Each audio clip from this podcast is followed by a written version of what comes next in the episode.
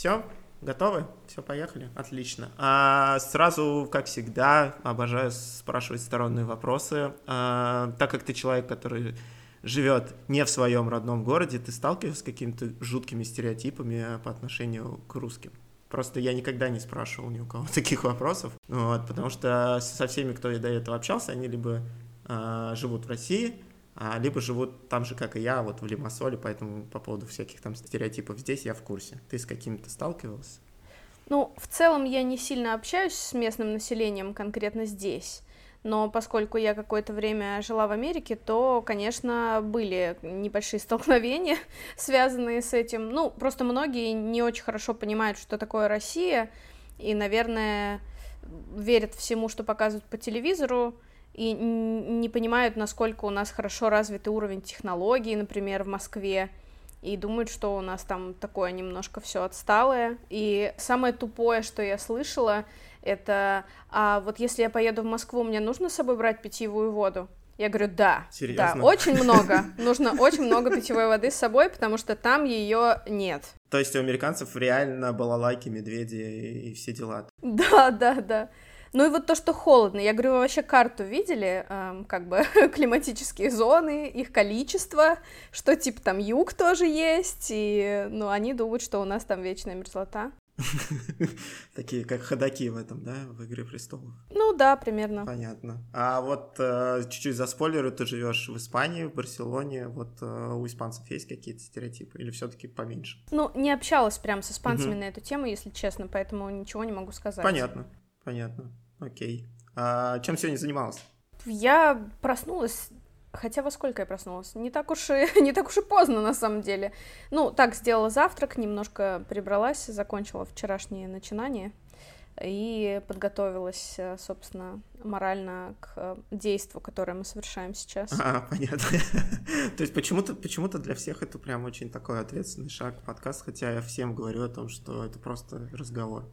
Ничего тут такого прям Ну, в, в больше, для, для меня в большей степени было э, застелить удобно диван, взять плед, а, налить кофе, налить кофе, да, и э, посадить кошку. Ну, она сама усаживается, в принципе. То есть всегда рядышком, да, Да, Ну, да. По, по твоим сторис, в принципе, видно, что она с тобой просыпается, спит, вообще все делает. Да. А расскажи у тебя, что с погодой. Просто у нас тут жара началась, это на Кипре, вот, но потом мы обсудим. Тут правительство придумало новую приколюху по поводу лок- локдауна, но мы попозже об этом.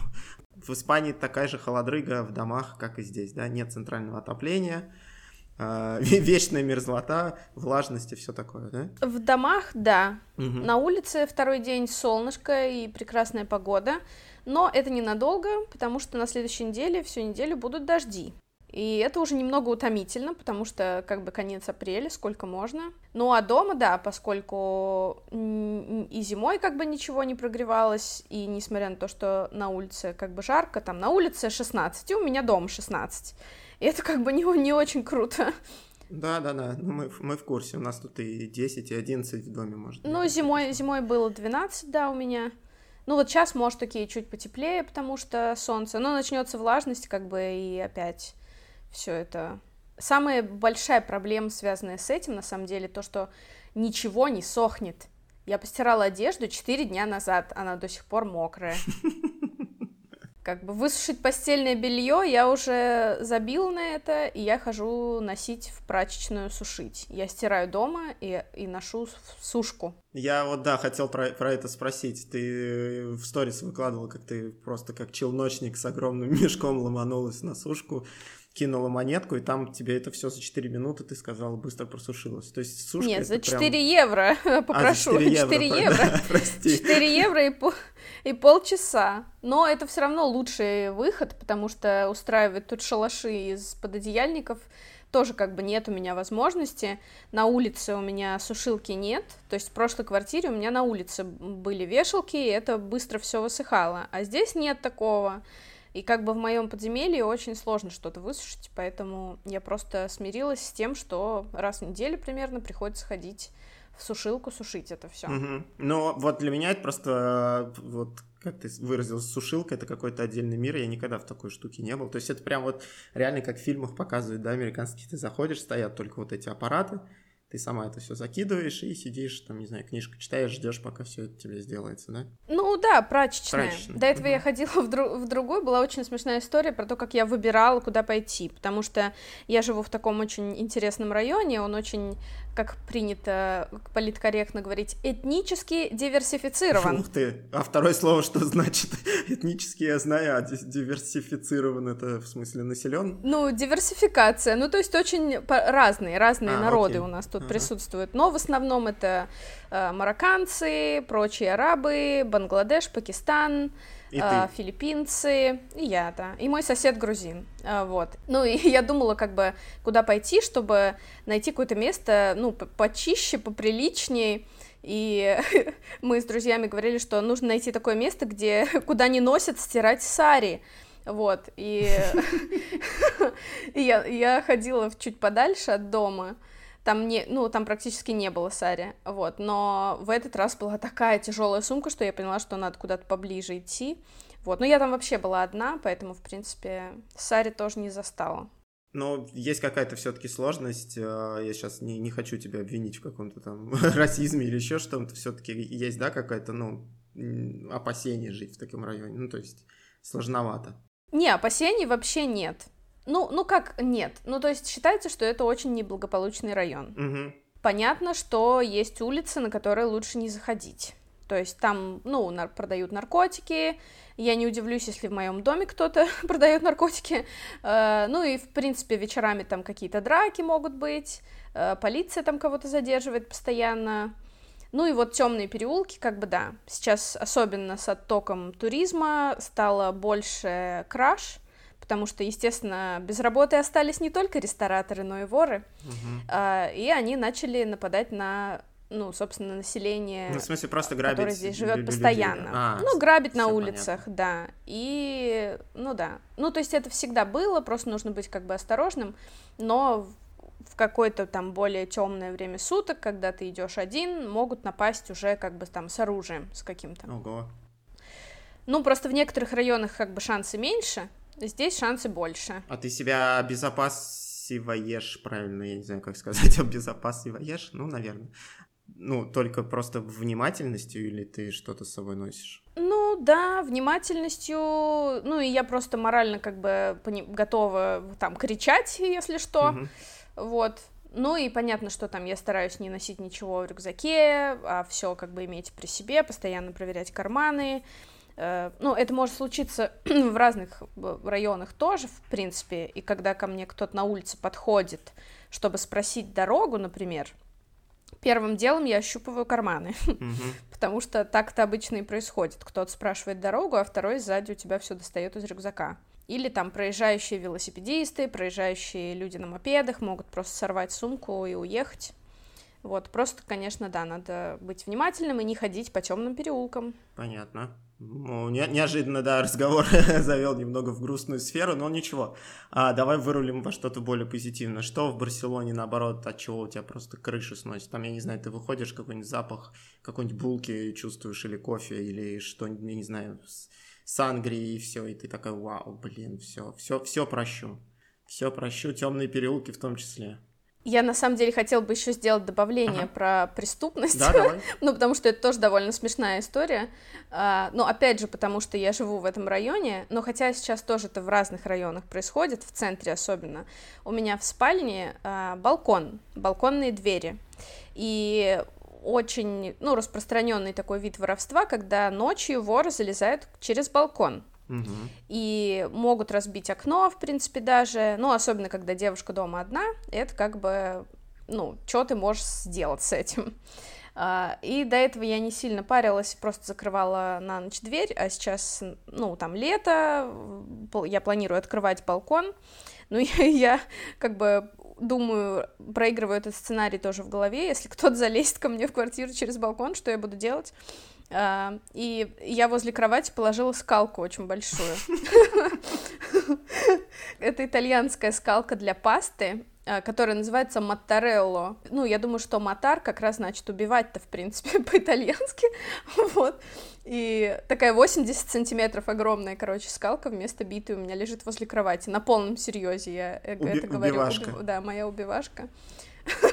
вот, так что вот так, вот так э, жить э, одной в Барселоне с балконной дверью. Ну, окей, плавно от убивашки как раз имеет смысл тогда представить тебя, да, что го- гостю 14 выпуска подкаста «Как пойдет» у нас сегодня. А, давай я тебя представлю так, как а, я тебе узнал. То есть а, на Кипре есть замечательная художница, не знаю, ну, имя ее пока, наверное, не буду называть, потому что не спрашивал разрешения, но Вороненко Арт, это ее ник а, в Инстаграме. Вот, она как-то нарисовала твой портрет в своем офигенном стиле, который мне безумно нравится. Вот, и через этот портрет я, собственно, про тебя узнал. Мне безумно понравился твой Инстаграм и что ты пишешь. Вот, и, собственно, да, и решил вот с тобой поболтать. Вот, а она тебя представила, знаешь как? Она тебе написала, что ты шеф, кондитер, фотограф из самого сердца Каталонии, Маша Тамгина, если я все правильно запомнил. Да, как-то так и есть. Все так? У меня проблемы с собственной идентичностью и, с, и с собственным представлением себя, потому что я сама не понимаю, кто я, а, потому что делаю так, ну, разные какие-то вещи, которые очень сложно назвать одним каким-то словом. Поэтому приходится подбирать несколько каких-то званий, которые более-менее понятны людям. Ну, модное слово э, фудблогер к тебе подходит? Ну, технически, наверное, да. Или, или подожди, ну вот смотри, давай, кстати, чуть-чуть вот тут э, в терминах будем разбираться, попробуем, по крайней мере. Фудблогер для меня это человек, который просто фоткает еду или а, дает ей оценку. Ты же, же еще капец как готовишь.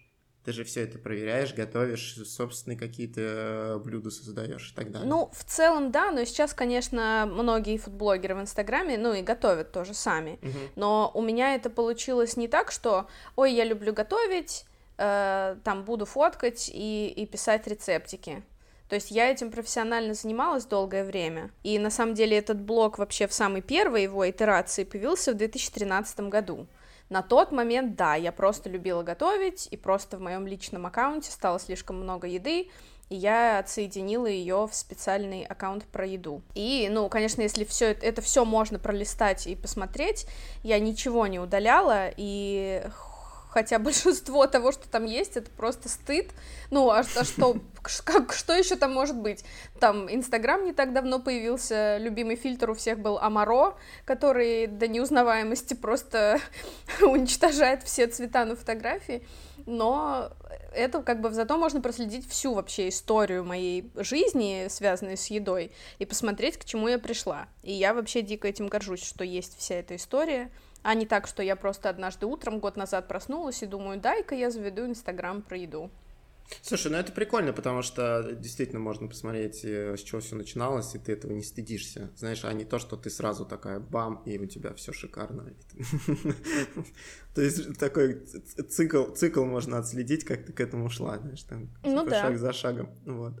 Ну, здорово. А ты вообще, с чего у тебя началась любовь э, к, э, к приготовлению, к еде и, и, все, все такое? Вот у меня, например, я относительно начал готовить только потому, что мне немножко надоело, что готовит мама. Просто я не в укор того, что это было невкусно, а мне казалось, что, ну, я хочу что-то, знаешь, там типа пожирнее или менее полезное или еще что-то. Ну, естественно, как, наверное, у многих парней, все началось с банальной яичницы, да, в которой я до сих пор пытаюсь э, как сказать, развиваться и делать ее все лучше и лучше и лучше и лучше.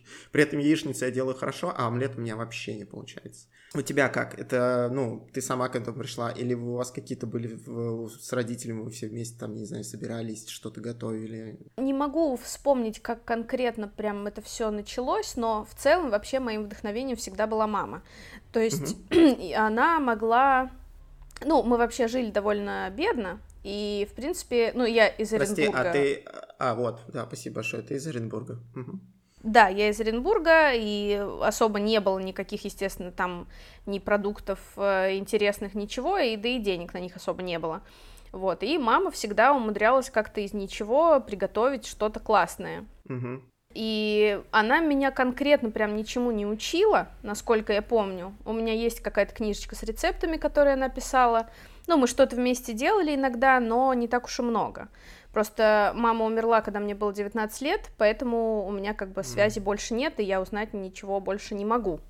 Поэтому все, что вспоминают, просто какие-то вот отрывки там из детства. Но она могла приготовить, ну, особенно в Оренбурге еще такая особенность, что если там, например, кто-то умер и нужно сделать поминки, это все делалось дома, и там придет 100 человек, и мама готовила одна там на 100 человек и умудрялась, да, да, да. опять же, это сделать все очень как-то классно, вкусно, и многие до сих пор вспоминают, что там это был лучший борщ в их жизни и все такое.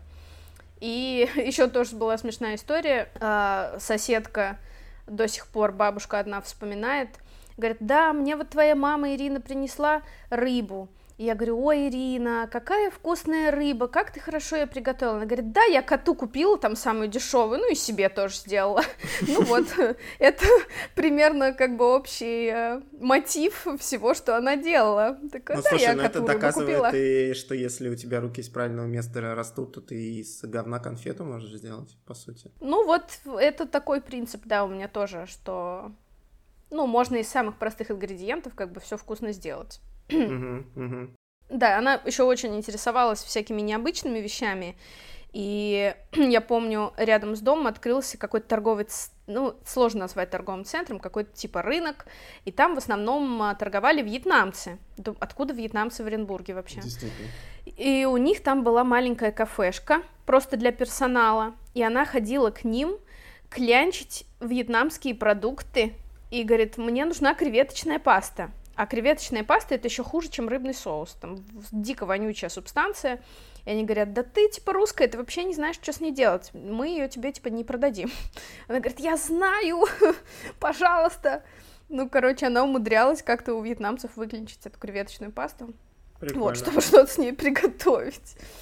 А у тебя из детства осталось какое-то воспоминание, прости за такое слово, немного матершинное, вот э, знаешь, как сейчас комики все говорят, это слово разъеб есть. Вот для меня, например, блюдо, которое меня просто вот э, выносит вообще в, в голову. О. А, да, а, что, прости? В плохом смысле или в хорошем? Нет, в хорошем, в хорошем смысле, да, это вот, хоть оно и матное слово, но это имеется в виду, да, хороший смысл. А, у меня дедушка болел диабетом, и ему очень мало чего можно было. То есть он такой инсулиновый был диабетик, вот. И основная его еда, в принципе, это была гречневая каша вообще, просто пустая. Может быть, иногда с мясом, вот. И когда на огороде появлялись э, спелые помидоры, крутые, классные, вкусные, знаешь, вот это вот сок богов, как я называю, жишка остается от помидоров, когда со сметаной mm-hmm. и с луком. Да. Помидоры, да. сметан, луком, мне вот это ничего не надо. Мне нужна вот эта жижа, которой я заливаю гречневую кашу и все, и меня просто уносят в какие-то дали, я не знаю, я на небесах от счастья, это для меня просто какой-то нереальный вкус, вкус детства, и вообще, вот у тебя что-то есть такое воспоминание? Ну, знаешь, я имею в виду что-то безумно простое, возможно, странное, но тебе это прям вообще заходит. Ну, из самых таких, э, я помню, ну, и бабушка, и мама, мы всегда готовили вареники с картошкой, но картошку не варили, а просто это была сырая картошка. Мы ее натирали на терке. Mm-hmm. И, ну, там мама добавляла кусочки сала, может быть. И потом делали вареники. И это такая не очень распространенная начинка на самом деле. Ну, да. Потому что я писала в, в Телеграме об этом. Многие вообще не слышали никогда про то, что так можно. И там такая текстура у этой картошки получается внутри. Это реально очень вкусно. И я сейчас, это у меня один из видов медитации, на самом деле, когда что-то мне очень грустно или, ну вот просто нужно как-то занять время и освободить голову, я иду лепить вареньки. И, как правило, это вареньки вот с этой сырой картошкой. Супер. Ну, правда, да, не слышала такого. И потом просто со сливочным маслом, и это идеально. Ну, сейчас я сало, конечно, не кладу, я немножко сливочного масла внутрь в начинку добавляю. Хорошо, главное, посолить, чуть-чуть лука туда тоже, и вообще получается просто очень вкусно, очень просто. Ну и такое воспоминание тоже о детстве, потому что это какая-то, видимо, наша семейная тема. И еще э, я иногда так делаю, и очень любила в детстве белый хлеб, сливочное масло и жидкий мед. Это вообще Капец, тоже лучшее, да, что... это круто, согласен. А мно... Да-да-да, это как э, многие с сахаром просто посыпают, а с медом это еще круче. Я тоже делала тогда, но с медом вот это прям идеальное сочетание, и Ну, я даже в детстве оставляла сливочное масло, чтобы оно дошло до комнатной температуры, и сразу его смешивала с медом, и получается такой как бы крем, который ты просто мажешь на хлеб. И я вот недавно ездила в Москву и заходила к своему другу в гости, ну, и он мне там есть, хочешь? Я говорю, да нет, не хочу, сижу, пью чай, я говорю, вижу на столе банку меда, и говорю, ну, у тебя есть белый хлеб? Он говорит, зач, зач, зачем тебе белый хлеб? Я говорю, ну, есть? Он говорит, да, вот тут лепешка типа белая. Я говорю, а масло сливочное есть? И он говорит, ты бы, говорит, ох, кому бы я сейчас рассказал, типа, так хочется кому-нибудь рассказать про это, что, типа, сидит такая Маша тут, а у тебя есть белый хлеб? И намазывает себе этот бутерброд, потому что это реально прям очень вкусно. Капец, мы 20 минут с тобой общаемся, я уже есть захотел, я чувствую под конец подкаста, я вообще тут э, сам себя переварю. Окей, ладно, с детством разобрались, дальше ты как, куда, зачем, почему, и докатилась до жизни такой, где ты сейчас оказалась, скажем так. Как вообще твоя карьера строилась? О, это очень тернистый и долгий путь. Диверсифицированный. Ну, в Оренбурге я закончила школу, и это была лингвистическая школа на другом вообще конце города, но моя мама приложила очень большие усилия, чтобы меня туда взяли, потому что она считала, что надо учить английский язык. Маша, учи английский язык, без него вообще ничего никуда ты не сможешь. Ну, и это была чистая правда. Переводчик? В смысле, или, или как? Нет. Это была гимназия с лингвистическим уклоном. Английский язык был с первого класса, много раз в неделю и с пятого класса еще был французский, и не было у нас ни трудов, ни ОБЖ, все было английский, английский, английский. Там страноведение Англии, страноведение Америки, литература Англии, технический перевод. Ну, в общем, очень много языковых предметов. И когда пришло время куда-то поступать в институт, ну, потому что я считала, что нужно обязательно поступить в институт после школы, единственный мой выбор был это как бы пойти на английский язык. Я поступила в два института на бюджет в Оренбурге и выбрала тот, что ближе к дому. Вот, потому что я очень задолбалась ездить в школу 10 лет каждый день с утра полчаса на автобусе, это было очень утомительно. Ну и пошла на типа учителя английского языка.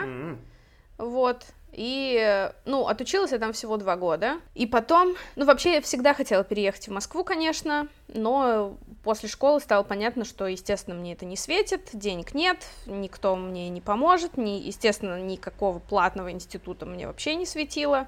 Ну и вообще даже просто поехать в Москву и жить в общежитии там на что-то, ну, это, такой возможности не было.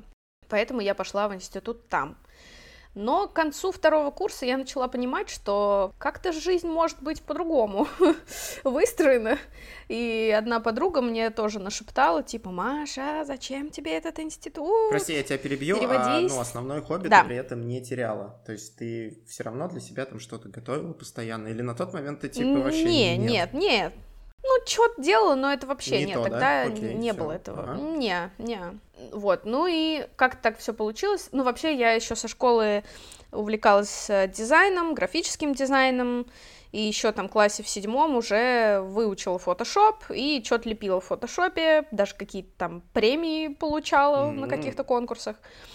И к тому моменту вот съездила как-то в гости в Москву к кому-то, и им нужна была помощь сделать какой-то там веб-сайт, что-то такое, какую-то онлайн-галерею.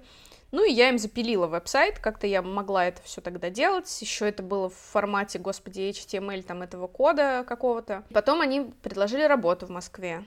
Ну, я подумала, да нафига мне этот институт? И уехала в Москву. Угу. Вот. Супер.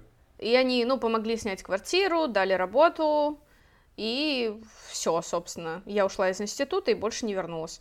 Ну, я пыталась в Москве там куда-то поступить на какое-то платное, но в институте у меня еще был немецкий, ну и что-то немецкий я не очень хорошо там сдала, поэтому так и не пошла, короче. Ну и работала дизайнером какое-то время.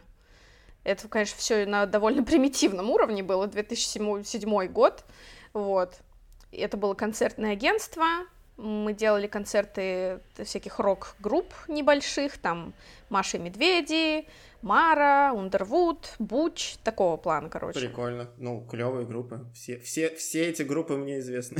Да, и какое-то самое большое мероприятие, это был благотворительный фестиваль э, в клубе «Апельсин» в Москве, назывался «Трансформация». Ну и там были еще 7Б, Total, каким-то образом Браво там затесалось, вообще непонятно. Вот. И, ну, казалось, что это очень такой огромный период моей жизни, на самом деле это все длилось полгода. Вот. Всего? О, а вы с подружкой просто типа сняли квартиру? Я так ну, понимаю, с одноклассником, Просто- с одноклассником, с с другом, да, да. Ну, это тоже, блин. Слушай, интересно, и как жить с э, противоположным полом? Нормально? Да нет, он был гей, поэтому, А, поэтому нормально. Но да, квартира тоже была вообще эпичная на Страстном бульваре в трех минутах от Пушкинской. То есть это супер топовая локация, вау. но при этом квартира Слушай, была... все говорят, кто, прости, пожалуйста, прости, да, и, э, я часто перебиваю, мне за это все ругают, но, к сожалению, я потом мысль могу потерять, у меня голова ничего не держит, вот. а, Все говорят, что если ты жил какое-то время в центре Москвы, то потом в Москве нигде в другом месте ты жить не сможешь. Это так? Даже если Ну, ты снимал квартиру. Ну, я старалась всегда, да, где-то по центре держаться в целом. Мгм. Ну, когда у меня была такая возможность. Вот, и, ну, квартира была дичайшая абсолютно. Ну, так, это было 2007 год, мы платили 24 тысячи рублей тогда. Это была однокомнатная квартира. Э, Я писала про это пост недавно. Кухня там была где-то метра полтора квадратных, наверное. Или два. Там не было Ну, на, окна. Кип- на Кипре э, здесь то же самое. Ну, вот здесь, видимо, так редко готовят, если это не твой собственный дом в квартирах, что кухни здесь, считай, нет вообще. Вообще.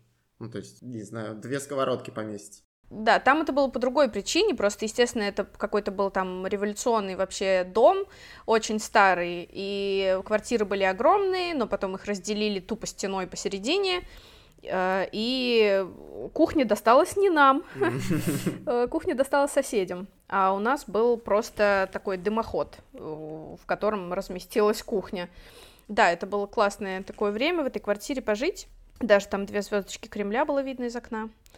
Ну и потом там начались сложности с той работой, не было денег, и я подумала, ну надо искать другую работу, и пошла типа офис-менеджером в британскую довольно крупную компанию, меня прям взяли, и даже дали больше денег, чем я просила, и я такая, вау. Но это за счет того, что ты хорошо язык знаешь, я так предполагаю. Да. правильно? Да, да. Ну, опыта у меня было вообще очень мало, но это как вот моя бразильская система, когда мне говорят, ты вот это, вот это можешь делать? Я говорю, да, конечно. На самом деле не могу. Но, ну, это было здорово, я там проработала довольно долго. Да, потом меня уволили. Вот. И, и потом я работала э, в американской нефтяной компании. Это крупнейшая нефтяная компания в мире. Ну и тоже там было очень классное, отличные воспоминания. Но уже в тот момент, когда я работала еще в той британской компании, я пошла учиться в британскую высшую школу дизайна. Это был part-time, по вечерам, после работы. Было очень тяжело, потому что нагрузка там была просто колоссальная. Но То есть ты еще верила, что все-таки дизайн твое будущее. ну да? да. Ну, я тоже даже на той работе, работая офис-менеджером, я умудрялась пилить им сайты. Вот. И мне даже за это повысили зарплату. Вот. И я была очень довольна собой. Ну и потом, пока я работала в этой э, нефтяной компании, я все еще продолжалась учиться в британке, но потом там тоже в какой-то момент нужно было днем ходить на, на учебу, и это было, конечно, сложно с работой сочетать, но мне даже позволили это сделать, перевели меня там на три рабочих дня. Ну, британку я тоже не закончила, потому что стало довольно сложно. Ну, они не очень любили парттаймеров, потому что я не могла прям все время посвящать учебе. Ну и как-то так все сложилось. Ну, еще это было очень дорого. А, И я, короче, оттуда тоже ушла. Но потом я, наконец, нашла работу прям дизайнером опять, но уже связанную с едой. Вот. Во, Это под- такое было, наверное, первое потихонечку. да, да, первое сочетание этих двух увлечений.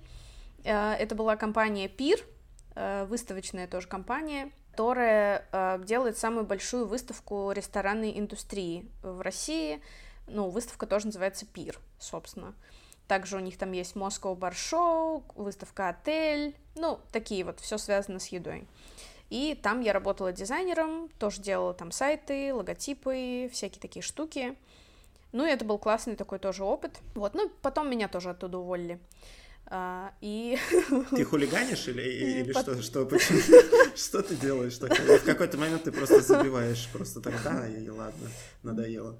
Ну, каждый раз это все да это по каким-то разным конечно. причинам происходило. Ну, я понимаю, но, но как бы в, там в конкретно той компании, ну, мой характер, упертость, хотя потом тоже там несколько лет спустя человек, который меня уволил, сказал, слушай, Маш, я был неправ, прости, пожалуйста. Я говорю, да, да, спасибо, что ты это признал. Блин, вот. я бы там, наверное, собой гордился год, хотя, если бы мне такой бывший работодатель сказал, я бы просто, не знаю, мазал себя бы кремом каждый день, мне кажется. Не знаю. А, да. Вот, а потом э, я пошла работать в компанию под названием «Социальные сети», э, тоже как бы дизайнером, ну, даже там каким-то старшим дизайнером, вот и компания занималась э, ведением разных социальных сетей, там Эльдорадо, Вольво, каких-то таких, короче, больших компаний. Ну и там уже что-то все, еда меня прям за... захватила, я постоянно про нее думала, и хотелось что-то делать в этой сфере, начала спрашивать, где можно там поработать или еще что, но поняла, что если я пойду работать обычным поваром, то я как бы умру с голода, mm-hmm. потому что повара платит очень мало. Это был как-то не вариант. Но потом тоже я ушла уже оттуда, практически в никуда, можно сказать. И просто надеялась на удачу, не знаю. И удача улыбнулась. Я увидела, что в новое кафе ищут, ну, персонал. Проводить мастер-классы в основном там было. Но пока кухня строилась и мастер-классов не было, нужно было просто что-то готовить. Капец, и в этот момент опять сыграл твоя бразильская система? Ты такая, я разберусь. Ну, да. Такая типа... Ну, да, да. Круто. Ну, я пошла, да, я пошла поговорить, как бы, и говорю, да, у меня нет вообще опыта, но вот я готовила там на фестивалях на каких-то, э, просто хорошо готовлю, разбираюсь там во всем. И они говорят, ну, давай, да, пошли. И так я начала работать. Это было кафе «Лаки» на Автозаводской в торговом центре «Румер». Это была такая большая столовая, но там была большая открытая кухня. Угу. И я на этой открытой кухне была вообще одна. Вот, ну, кухня под мастер-классы была, поэтому она выглядела так немножко домашней. Ну и когда меня спрашивали, кем я там работала, я говорила, ну, Машей, потому что... В смысле? И, ну, и потому что я была как бы не повар, вроде. Ну, я готовила, да, но это не прям, что я повар. Я такая хозяюшка там была. Ну, и все знали, что там вот, это пирожки там от Маши, это от Маши. Ну, я со всеми общалась. И до сих пор, как бы, у меня есть знакомство оттуда. И даже в Барселону приезжал человек, О, даже не один, который, который еще тогда, это был 2014 год, с которым я познакомилась тогда. Тебя там учили чему-то? Нет, я, я, я всех там а, учила. Ну да, конечно, персонал кухни меня недолюбливал, потому что, ну, кто такая вообще приперлась? Сколько мне было лет тогда? Ну, 27, окей. Но на кухне я там ни дня не проработала и рассказывала им там всем, что делать. Вот, ну... Ты кайфовала, когда дорвалась? Ну да, это было здорово. Ну, конечно, я сейчас понимаю, что производительность у меня тогда была не очень высокая, но это все равно было здорово, и я могла делать там в целом, что хотела, э, в свои идеи какие-то применять и развивать. Это да.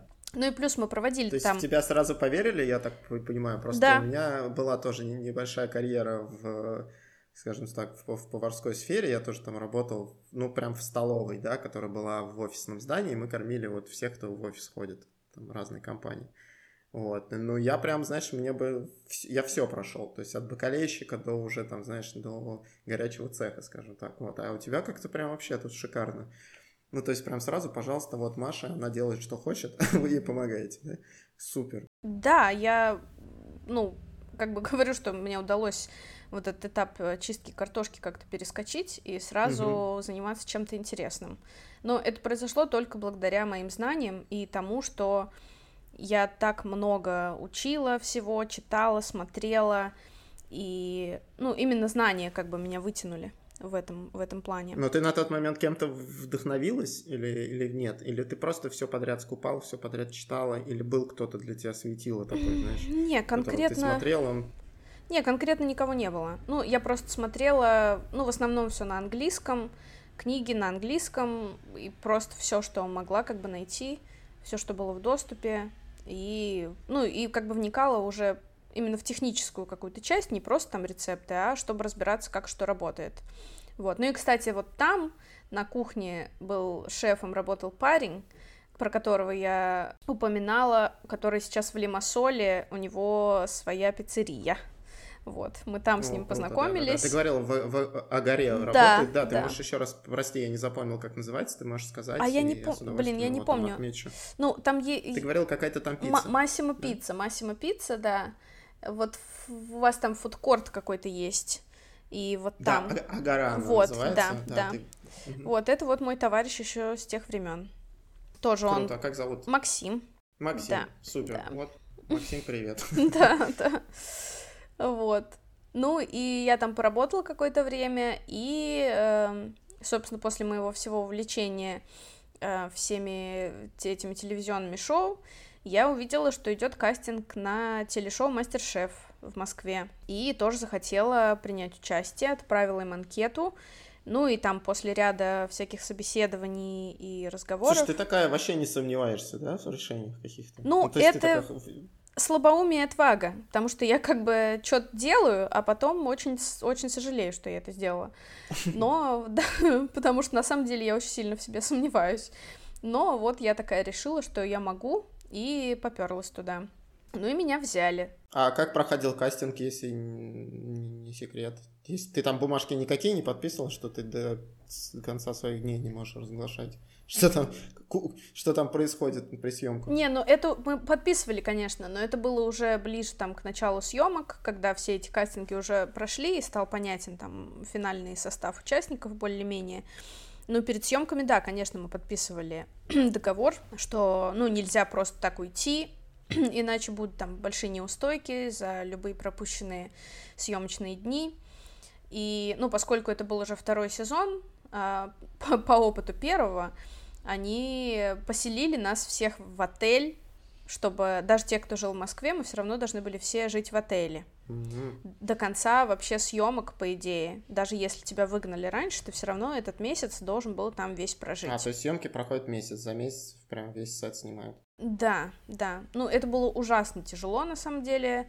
Для меня это было тяжело психологически потому что я тогда была еще не, не прям супер таким уверенным и классным человеком, а таким довольно морально нестабильным, вот, и... Ну и плюс это шоу, они как бы пытаются вытянуть из тебя как можно больше эмоций, а у меня с эмоциями вообще проблемы. Ну, то есть я могу сидеть с кирпичным лицом и вообще не проявлять признаков жизни, а, ну, а на телевидении это не очень ценится. Поэтому там и до слез доводили, и, и вообще. Но, конечно, интересный опыт. Спойль... Э, Спойлерить не будем, было... докуда ты дошла. Я просто и правда не смотрел. Наверняка это найти, конечно, можно. Да можно уже и заспойлерить. Come on, это было пять лет назад. Ну, и, и... Даже какой пять? Уже, уже семь практически. Всех провала? Нет, нет, я, ну, я дошла до пятерки, типа, лучших, а потом вылетела. Mm. Вот. А и на чем запоролась? А, ой. Ну, там, ну, если кто-то не знает, там, был... же смысл какой. Вы, вам либо дают задание что-то приготовить, либо вы сами из набора продуктов должны что-то приготовить, потом, э, ну, как их там, какие-то шеф-повара каких-то крутых ресторанов или звезды все это дело оценивают. Субъективно достаточно. Так? Ну, ну, конечно, это все же телешоу. Ну, понятно, понятно. Ну, именно поэтому, например, было правило, что нам нельзя было под угрозой смерти пробовать то, что приготовили другие участники. О, то есть, если видели, что я себе. тянусь про попробовать там, что кто-то приготовил другой, вообще нельзя. Ну, что так, таким образом они могли как бы манипулировать решениями и сказать, что вот тут это все так вкусно, а я попробовала, там на самом деле говно какое-то, но, но вот этого было нельзя делать. Слушай, ну это важное вот. замечание, да, да, да. Я, кстати, даже не думал, что там такое ограничение есть. Ничего себе. Да. Ну и на самом деле мы никогда не знали, сколько остается времени. То, что по телевизору показывают, что там висят часы, нет, на самом деле там не висят часы, там висит циферблат без стрелок. И мы не знали, сколько времени. И то есть даже, может быть, там... А как готовить? А вот так. Ориентируешься на собственный мир ощущений. Как, об, как обосранный олень. Офигеть. Ну и там тебе говорят, осталось там 10 минут. Ты такой, в смысле, там осталось еще полчаса. Не... Ну, ну, то есть таким образом они тоже могли манипулировать. Говорили, там, у вас есть час. А на самом деле у нас там был не час, а 40 минут. Чтобы суета И началась, ты- вот это все, да? И Да. ошибаться Ну, начали. да, да, Офигеть, да, да. Офигеть, ничего себе. Вот, ну, короче, психологически тяжело. Ну и плюс вот жить в этом отеле, господи, это был просто очень эпичный отель на Коломенской. Э, Там повсюду были картины с ангелами, такими розовощекими, в золотых рамах. И там, мне кажется, было номеров тысяча, наверное, в этом отеле, но он выглядел просто как вот ряды такие, ряды, как бы, ну, представьте контейнеры строительные, обклеенные пленкой с изображением ангелов.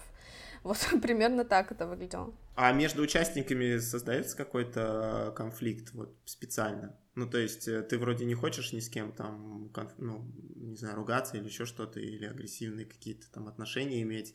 Создают они специально это? Или оно как-то само собой получается? Или вы вообще не общались? То есть, Не, мы, мы сами ругались, Сами нам не ругались. надо было ничего создавать, да. то есть из-за того, что все-таки все на нервах, да, не хочешь, не хочешь, начинается вот эта буча какая-то, да? Ну, просто там был, ну, это как бы в идеальном э, сценарии все были бы такие классные и веселые, и похожие друг на друга, но, естественно, это неинтересно, поэтому там была я, было еще несколько классных людей из тусовки, э, гастрономической такой, ну или просто интересующихся, и были как бы люди вообще из другой сферы, такие более взрослые, э, ну, такие там домохозяйка, типа одна, которая, ну, вообще параллельная реальность, ничего общего с нами нет, Мгм. и у, нее какой-то совершенно свой... Ну, она, по-моему, была сумасшедшая, на самом деле. Ну, ну да, то есть она реально жила в каком-то вымышленном мире, мне кажется. И, ну, и мы, как бы, это был такой очень жесткий конфликт, вот. И нас это очень возмущало, поэтому, Ну, понятно.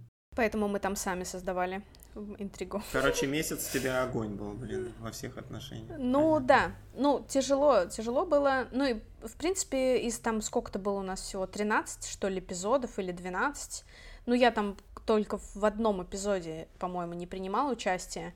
А так, ну, в финальном эпизоде я тоже снималась, так что, короче, почти во всех я засветилась. Круто, надо будет посмотреть. А Вот. ты считаешь, как э, вот ты, когда говоришь, до пятерки дошла, потом вылетела объективно, не объективно? Вот твое мнение. Ну, в, в целом, объективно. На чем запоролась? Я, я, может, не пойму, конечно, что, что ты готовила, что, там как. Первый тур там был про борщ, по-моему. А, нет, нет, это был не борщ. Борщ-то было в другой раз. Не, это мы все посмотрим. Давай про когда вылетала. Ну вот, да-да-да, я просто пытаюсь вспомнить, потому что там сначала в первом вот, может, наверное, да, это был борщ, мне кажется, а потом... Нет, не борщ, черт.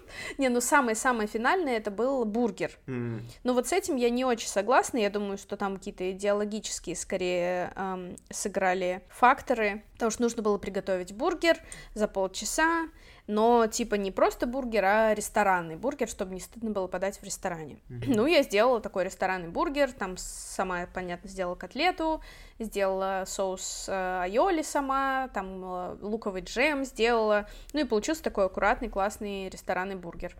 А другой чувак делал такой дальнобойщицкий бургер, там из которого вытекал кетчуп, там и все такое. м. Ну и вот Новиков сказал, что вот для меня вот это бургер, типа, чтобы все там из рук вытекало, чтобы был сочный, с помидором и с кетчупом. Я думаю, окей, но задача-то была сделать ресторанный вроде как бургер. Но я думаю, что в большей степени, может быть, решение основывалось не совсем прям на бургере, а в том, что, ну, объективно я бы, наверное, не выдержала финал Мгм. психологически Мгм. просто. Ну, потому что, правда, я не- не- в этом плане не самый там была стойкий боец. Ну и, наверное, может, даже хорошо, что так получилось, а то бы там просто был эпичный нервный срыв вообще на всех телеэкранах страны. Слушай, ну у нас тут вот, если, да, возвращаясь к моей реплике, э, с понедельника у нас очередной карантин тут фигачит, то есть из дома выходить можно будет раз в день и так далее, и ужасы, кошмары, и все закрывают, вот. Я думаю, что я знаю, что я первые дни буду смотреть. Обязательно посмотрю весь сезон. Удачи! Ну, почему нет? А что, это же прикольно, мы уже знакомы. Ну, в целом, да, в целом, да, конечно. Уже есть за кого переживать, хоть я и знаю, чем все закончилось. Вот. Ну, да. Не, но все равно интересно, конечно, забавные там были. Много забавных было моментов, прикольных. Окей, сели, се- сели в машину твоей карьеры, едем дальше. Давай, что Да. там? Ну, после мастер-шефа, ну, у меня на самом деле какое-то время было реально посттравматическое расстройство, потому что, ну, мы практически все время ходили с микрофоном, и чтобы что-то сказать кому-то, и, ну, и чтобы никто больше не слышал, нужно было прикрывать микрофончик рукой. А, на грудь блин, так прикладывать. А, а вы же когда и жили, то есть вам тоже снимали же? Это нет, просто... нет, нет, нет, нет, дома нет. Это только на съемочной а, площадке. Нет? Ну, это, а, ну, конечно, о. Нем, немножко дом 2, но не совсем дом 2. Угу. Вот, но все равно, так, то есть. Я еще, наверное, неделю после съемок прикрывала грудь микрофончиком, потому что когда кому-то что-то говорила, рукой так прикрывала, чтобы никто не слышал. И еще мне говорили, типа, будешь ужинать? Я говорю, а что, можно поужинать? Я могу сейчас прям поужинать? И я могу выбрать то, что я могу поесть, потому что нам не давали не выбирать то, что мы там едим, нам привозили, это называется кинокорм. В коробках там гречка с котлетами. И это была ужасная какая-то еда. И, естественно, мы никогда не знали, когда нас покормят. То есть, когда будет время, тогда и поедите. И а, а я приз, как, прости, был ради чего вы все это делали? У Новикова работать в ресторане? Ну, что-то, по-моему, да, стажировку Новикова, может, какие-то деньги, я уж прям реально не помню. Вот, ну, то есть я реально как после тюрьмы такая вышла, и такая, что можно поесть? Можно выбрать, что я хочу? Прямо сейчас можно поесть? Это очень, короче, ну, я сидела на стуле и качалась просто какое-то время, потому что я реально пострадала там психологически. Слушай, ну тебя это закалило или как, или что? Ну, опыта набралась, ну, то есть, или ты такая, типа, Маш, нахрена я туда поперлась вообще, зачем? Не, ну, конечно, я думала, нахрена я туда поперлась, но в целом все равно, ну, такой прикольный опыт есть. Я помню, я потом как-то пошла в какой-то торговый центр в H&M, захожу в примерочную, и девушка, которая там работает, говорит, «А, вы же Маша из Мастер-шефа. Я говорю, вот она популярность. Вот это да. Да. Слушай, это Селебрити. Да. Смешно было. Слушай, не, ну офигеть узнала.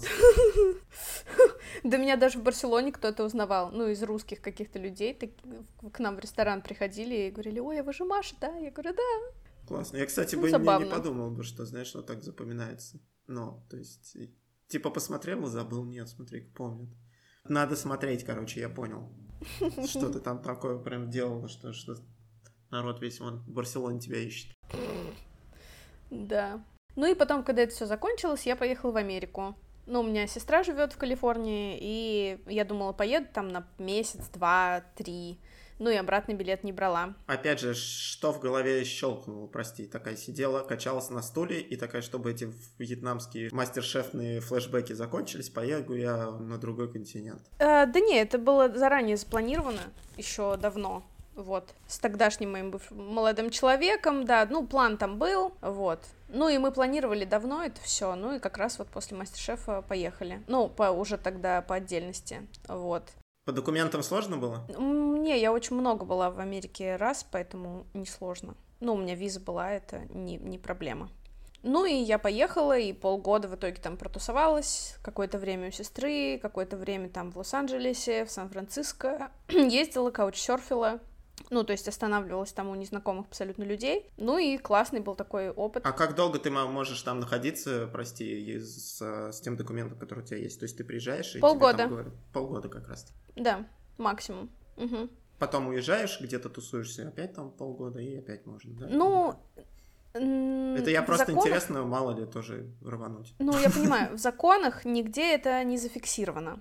Но есть такое негласное правило, что если ты провел там какое-то время в Америке, то дома ты должен провести то ли столько же времени, то ли в два раза больше, но не угу. меньше, чем ты провел там. Ну, Понял. Ну, потому что были ситуации, когда человек вот так ездил, ездил, ездил, ездил, и в итоге ему просто поставили запрет на въезд на пять лет. Ого. Да, так что с этим нужно осторожно. Ну и как бы да, я как раз, это был последний там месяц мой в Лос-Анджелесе, и мне написал знакомый повар, что какие-то знакомые открывают ресторан в Москве похожей направленности, там калифорнийская типа кухня, и хотят встретиться и поговорить со мной. Ну и мы прям в Лос-Анджелесе встретились. Оказалось, что это очень известный э, ресторатор э, в Москве. И, ну, так поговорили, пообщались. Я вернулась в А Москву. вы были и мне... знакомы или он следил за тобой или как? Ну? Нет, нет, нет. Это большой босс, слишком большой, чтобы знать таких людей, как я. Вот, но меня повезли, ну, как бы мы договорились, съездили на встречу с этим человеком, э, заинтересовали, ну, он заинтересовался в целом, и когда я вернулась в Москву, мне предложили работу. Ресторан на Патриарших прудах э, назывался Каликано, ну, тогда он еще совсем по-другому назывался, но, в общем, привезли шефа из Лос-Анджелеса. Он мексиканец, ну, такой родился в Америке, вот. Ну и мы с ним, как бы, он как шеф, а я была сушефом. Меня взяли как сушефом, э, как Офигеть, сушефа. у тебя- Слушай, у тебя какая-то Вот. правда сказочная карьера, правда. Вот серьезно, прям слышишь, прям супер просто вообще. Здесь что-то хоп, хоп. И заметь, какие-то твои решения приводили к дальнейшему развитию, да, какому-то. То есть не было Ну такого, да, что ты просто да. поехала в Америку, там потусовался, и такая, блин, а что дальше? Ты Ну, поехала, все само собой, да, Да, ну сложилось. как-то супер вообще, круто. Мгм. Да, прости еще раз, что перебиваю, привыкай. Да. Да, уже час я привыкла. Вот, ну и, ну и поскольку он такой как бы американец, вообще первый раз в России, вообще ничего не понимает, что происходит. Ну, естественно, на кухне персонал тоже не говорит на английском. Был еще второй сушеф, э, у которого был большой опыт работы, а у меня как бы был маленький опыт работы, но зато очень такая креативная сила, мощная. Ну и плюс много знаний, потому что он мне, ну, шеф говорил, там, иди сделай там вот это, вот это. Я шла и делала. А когда он кому-то другому говорил, они говорили, ой, а что это? И вот как бы даже я, если чего-то не знаю, такой совет сейчас для всех. Если вы чего-то не знаете, когда вам говорят, сделай вот это, можно загуглить. И вы сразу как будто знаете. И я, даже если я не знала, он мне говорил, иди сделай вот этот соус. Я говорила, да, хорошо, и шла гуглить, потому что это моя проблема, что я не знаю. Как бы шеф сказал, надо пойти и сделать, а не говорить ему, что это. Google может тебе помочь. Ну и это было очень здорово, потому что, ну, я тоже как бы в Лос-Анджелесе провела все это время, и мы были супер на одной волне, и смеялись, и пили пиво, и шутили, короче, было прям вообще отлично. Ну и где-то, наверное, полгода я там проработала и поняла, что, кажется, я скоро умру, потому что были очень длинные рабочие дни, э, не было практически выходных, ну и все, у меня там как бы... Ну, ресторан практически там, ну, там, с скольки он там, с трех там до поздней ночи, да, обычно там работает? Да если бы. Там начинали в 10 утра, э, и, ну и заканчивали там в 12 ночи. Но это было ужасно, реально очень тяжело. Поначалу, ну, мы открылись не сразу еще, конечно, очень много проработок было. Ну и первое время вообще почти не было выходных. А потом, когда открылись, когда начался вот этот бешеный сервис, э, полные посадки, ну, и я, у меня там как бы переоценка еще ценностей произошла, то, что я понимала, что вот мои друзья, например, в этот ресторан ходить не будут. Ну, как бы, да, еда прикольная, все прикольное, но там и ценник был такой довольно дикий. Ну и в целом, как бы, ну, не для моих друзей это был ресторан. И вот я поняла, А что для я... тебя важно, чтобы друзья приходили к тебе в гости? Ну, не друзья даже, а просто, ну вот для кого я это делаю? То есть я это делаю А, не смысле. для каких-то, не для своих людей. И, ну, к- какие-то ценности совершенно другие. Ну, и я оттуда ушла в итоге. И, в принципе, потом уже и мой шеф тоже ушел. Ну и потом вообще ресторан этот закрылся. На этом месте сейчас вообще баканчина на, на Патриках. Но меня тогда очень хитро схантил один из э, владельцев энтузиаста на тот момент. Он сначала приходил пить кофе туда, такой, привет, типа, мы там познакомились. Он приходил, приходил, потом говорит, слушай, мы тут ищем шеф, типа, в энтузиаст.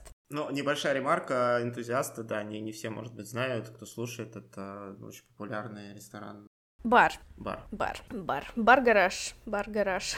В Москве, да. Ну, они на тот момент еще начинали стройку винного бара секретного, которого уже не существует, поэтому можно про него сказать. Э, Ну и как раз я под это дело туда попала. Ну и все, я очень быстро продалась, потому что там спокойствие, счастье, дружба, любовь, несложная кухня, я поняла, что это мне полностью под силу, что я действительно могу быть полезной, что я могу наладить там кое-какие процессы, помочь со своим имеющимся уже ресторанным опытом, но не умирать там от бешеного количества часов, Ну и что меня будут ценить. И ты понимаешь, наконец-то, для кого это, правильно? Ну, в целом, да. Ну, и как-то у меня так всегда получалось, что я приходила в какие-то новые проекты, которые запускаются. То есть вот что то кафе на Автозаводской тоже только открылось, нужно было все там покупать, обустраивать кухню. Потом Каликана вообще, я пришла, там еще стены только покрасили, там все еще было в полной стройке. И мы как бы именно открывали. Потом в энтузиасте этот винный бар тоже кухни не существовало еще, там просто был деревянный пол и ничего больше, какие-то холодильники для цветов. И мы все это тоже как бы построили. Ну и мне интересно это, вот как бы запускать, что-то делать, переделывать. Ну и в энтузиасте тоже я работала успешно. Но, ну, ну, конечно, тоже не все было гладко, но в целом, конечно, такая атмосфера, которую сложно забыть, и, и как бы я все равно считаю себя частью этого большого как бы коллектива до сих пор, хотя я там уже много лет не работаю, но я каждый раз прихожу, ну, уже как бы к друзьям. И все равно считаю, что это навсегда такое. Ты как бы нельзя перестать быть частью, мне кажется. Я надеюсь, что у ребят такое, такое же впечатление. Но в целом кажется, что да. Слушай, ну очень круто. А такой вопрос. Э, то, что мы видим в, во всяких... Э, просто я вот когда работал, да, в столовке, там такого, естественно, не было. Ты в более таких крутых местах, э, так сказать, работал. То, что мы видим во всяких фильмах, всяких ТВ-шоу и так далее, как, как все на кухне происходит, это похоже на реальность? То есть вот эти все крики, да, шеф, что-то там поджигается, все что-то суетятся, носятся там, это вот правда? Или все-таки это, знаешь, часть такого, кто-то сидит там, курит на картошке, кто-то, я не знаю, чатится там что-то еще, шеф заходит, говорит, так, мне нужно два салата там или уходит, или шефа вообще не видно, он там сидит где-то там в своем кабинете, что-то там пишет и, и заказывает новую вырезку там, ну что-то из этой серии. Ну, я думаю, что, ну, в каждый ресторан очень по-разному устроен, то есть это зависит от шефа, это зависит от руководства, но в Каликано была жесть, и, в принципе, да, осо- ну, как, особенно потому, что был шеф-американец, ну, и у него была как бы своя вот эта более американская такая система, потому что некоторые нужные правильные привычки русским поварам почему-то было сложно как-то привить, но в целом, да, там как бы он никому не давал просто сидеть. То есть, если кто-то просто стоял, он говорил, ты что стоишь? Сейчас у тебя дело, что ли, нет? Говорит, сейчас я найду тебе дело. Ну, то есть, если у тебя нет дела, иди помой что-нибудь, возьми тряпку и протри холодильник. Ну, то есть, нет такого, что ты просто стоишь. Угу. Вот. И, ну да, там как бы была жара вообще. Ну, все с ног валились, потому что реально было очень тяжело работать. Вот, но особенно уж если вечером, то все, это капец, полная там посадка, и не одна, это просто конвейер вообще бесконечной работы. Ты встаешь, через пять часов ты такой, о, типа, пять часов прошло. Ну, в энтузиасте все было совсем по-другому, потому что это бар с совершенно другими вообще правилами. А так, ну, на каждой кухне как-то по-своему. Но дисциплина, конечно, должна быть, да, потому что это такое, что-то похожее на армию слегка, потому что, естественно, как бы, да, шеф — это главный человек, которого ты должен безоговорочно слушаться и вообще не возникать. То есть ты можешь ему сказать что угодно, там, после сервиса или когда угодно, но вот что тебе сказали, то ты и должен делать. Понял, круто, да, спасибо. Давай, помчались дальше.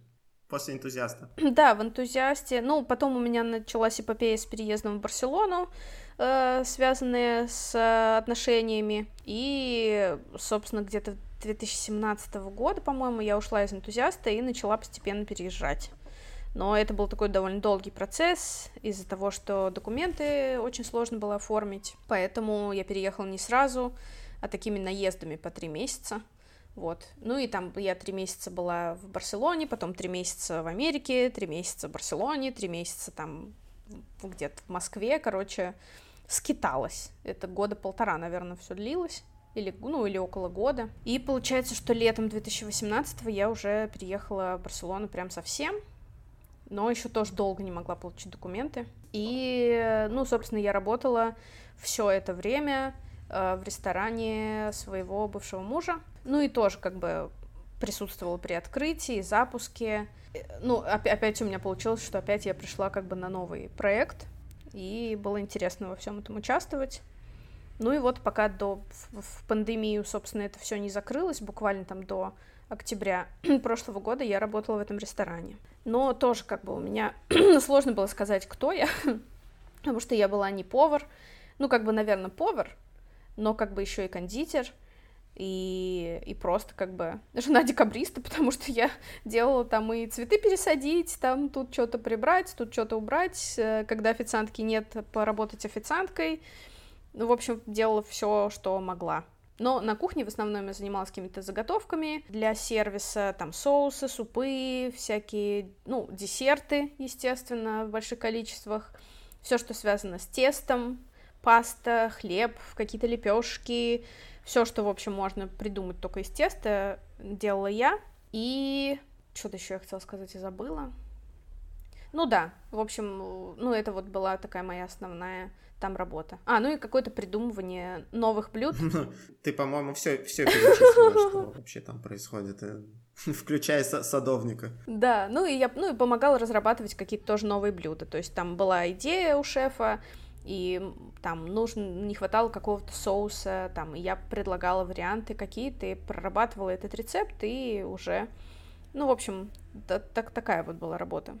Просто иногда помогала, как бы, ну, поваром именно вставала на сервис, но я убедилась в последний раз, что это вообще не для меня. Ну, то есть вот я по жизни, я тоже это к 32 годам наконец-то поняла, что, ну, я комфортно себя чувствую в работе или вообще в жизни, во в чем угодно, когда я могу заранее что-то планировать. То есть, когда я знаю, что у меня есть вот так, столько времени, и у меня есть столько дел, и я их в комфортном для себя ритме распределяю. Если я облажалась и плохо их распределила, это моя вина, и я буду платить за это тем, что буду все делать в ускоренном каком-то темпе. А вот когда ты на сервисе стоишь, и ты не знаешь, там, вот пришел стол из 10 человек, и ты реально просто как обосранная олень там бегаешь, и от тебя ничего не зависит. То есть ты просто должен следовать ритму, который задает тебе там вот работа. И это вообще некомфортная для меня ситуация, и я себя чувствую очень плохо в этот момент. И чем хуже я себя чувствую, тем хуже я начинаю работать. И были моменты, когда я реально стояла, там у меня просто там пять порций осьминогов там жарится на сковородках, и что-то еще, и что-то еще, какой-то салат, и я просто стоял в слезах там возле этой плиты, ну и вот хотела умереть, реально, я просто не понимала. Ну, да, бывали такие за моменты даже. Что мне это? Я не хочу здесь быть, пожалуйста, пусть это кончится. Ну, это было реально прям вот очень плохо я себя чувствовала. Я хочу идти там печь печеньки, отпустите меня, пожалуйста. Я могу печь печеньки всю ночь, там, это не вопрос, но зато я просто сама там пойду, испеку печеньки и как бы могу там провозиться хоть сколько, хоть 10 часов я могу провозиться с тестом, но вот сама, чтобы я сама контролировала этот ритм. Ну, ты больше создаешь, понятно. Вот, кстати, да, чуть-чуть подвела как раз одному из вопросов, который тебе хотела задать. Как э, в твоей голове вообще рождаются именно блюда твои? А для меня просто единственный показатель какой-то, знаешь, как это все может там происходить, это, как ни странно, мультик «Рататуй», где, ну, это, наверное, единственное вообще произведение «Рататуй», где хотя бы более или менее что-то такое похожее, на мой взгляд, на кухню было. Вот ни фильм, ни сериал я никакой не могу вспомнить, где там адекватно показывали, как это все вообще происходит. Вот. А в твоей голове как это рождается? Странное, возможно, сравнение тебя с мышкой, конечно, извини. Вот. Но там он создавал именно ну, тут зависит как бы от, ну, от целей. То есть, если это ресторан, то, как правило, ну, стояла какая-то конкретная задача. То есть, там вот нужно сделать, там, не знаю, э, ну, супы это слишком элементарное какое-то ну, там, сделать какую-то пасту, или там, вот, есть идея, там, сделать равиоли, там, с креветками, и, то есть, окей, там, начинку мне дают, ну, а я вот должна там создать форму, подобрать тесто, что-то такое. Ну, то есть там более конкретные задачи. Сейчас я просто еще домашнюю какую-то версию вспомню, когда я что-то делаю. Ну, обычно, например, для блога у меня бывает тоже там, я хочу сделать какое-то какое блюдо с использованием там определенного вида пасты. Я думаю, с чем она может быть. Там, о, сейчас можно там хорошие грибы купить. И, ну, потом это просто технически как бы наслаивается, то есть там, что с ними делать, там, пожарить, окей. Ну, для обжарки грибов есть определенная технология. Там грибам обычно хорошо идет там чеснок и петрушка, окей. Добавляем это. Потом там сливочное масло, потом как правильно сварить пасту, что еще прикольного туда можно добавить. Ну, то есть такое как бы все это наслаивается из предыдущих знаний. Иногда я вижу какой-то рецепт, который уже, ну, даже не рецепт, просто какую-то идею у кого-то, но понимаю, что можно сделать это все по-другому и вообще там использовать какие-то другие ингредиенты, и таким образом создается какое-то свое блюдо. Но у тебя оно идет сразу в голове, я имею в виду, или у тебя там 4-5 вариантов, и ты потом уже выбираешь, или ты такая, так, окей, вот здесь я уже прикинула, вот так будет, вот так будет, вот так вот, и, и сразу понятно, что да, вот, вот, вот оно. Или ты такая, это вот, типа, знаешь, номер один, это номер два, это номер три, это номер четыре, вот сейчас из них буду выбирать, что лучше, а может быть вообще их перемешаю. Вот как? Ну, в эм, дома, как правило, сразу что-то одно получается. Ну, и я, может быть, там какие-то наброски делаю, подбираю, могу там пролистать пять книг, у меня огромная библиотека дома, ну не огромная, конечно, но большая библиотека кулинарных книг, я могу все листать и там увидеть какую-то идею в этой книге, в этой книге, и в итоге это все накладывается на мою реальность, и я думаю, что я могу купить сейчас, как я могу это приготовить, и получается какое-то свое блюдо. А вот когда в ресторане там в Каликан, например, мне шеф говорил, там, нам нужно делать там проработки, придумай на завтра 10 каких-нибудь горячих блюд. 10? А, ну, тогда, ну, да, ну, идеи, идеи, ну, я тоже там листала книги, что-то такое, и я делала себе таблицу, потому что в любом горячем блюде, ну, есть там какие-то определенные э, элементы, которые должны быть, это там какой-то протеин, и я там писала, там, говяжьи ребра, свиной живот, куриная там нога, э, ну, вот такое, короче, это первый был столбик, потом там что, какой-то должен быть, ну, по-английски starch, ну, типа какой-то крахмал, да, там углеводы mm, какие-то, прикольно. картошка, нут, паста, э, там кусок хлеба, я не знаю, что это такое, потом овощи, какие я могу туда положить овощи, и это может быть там обожженный на гриле романо, салат, или поджаренная фасоль зеленая. Ну, короче, так такой вот список. И там какой-то соус, например. Какой соус сюда, сюда, сюда. Может быть, свежая какая-то сальса. И, может, еще какие-то фишки там на украшение. Там хрустящий лук, то все. Ну и получалось вот из этой таблицы, как бы, я могла взглянуть на все, что я придумала, еще раз посмотреть, представить, может быть, даже какой-то набросок по плейтингу, по сервировке сделать. Ну и в итоге получался список блюд, который я потом редактировала как-то. Слушай, крутой подход. Прикольно. Такой угу. конструктор. Ну, ну да. это, это логично. Ну, то есть ты смотришь там, что хорошо сочетается там с свиным животом. И вот я тогда предложила, ну, есть такое понятие surf and turf в английском языке. Это когда блюдо в себе имеет и мясо, и морепродукты. Я помню, что, ну, особо никто даже не знал этого концепта, но, как ни странно, в TGI Fridays есть такое блюдо, по-моему, там курица с креветками, что ли.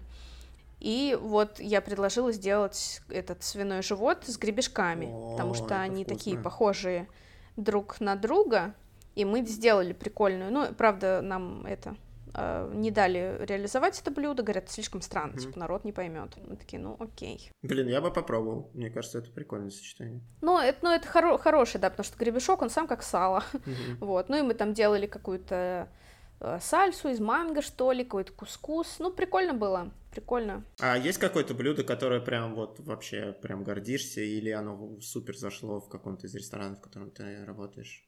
Ну вот, или как? Ну вот в Каликана долго, даже после моего ухода, оставался салат с э, теп... это был теплый салат из киноа с грибами и с заправкой из э, масла нуазет, топленого коричневого масла. Что это за масло такое? Ну, если ты сначала топишь сливочное масло, просто топишь, оно становится такое золотистое и прозрачное.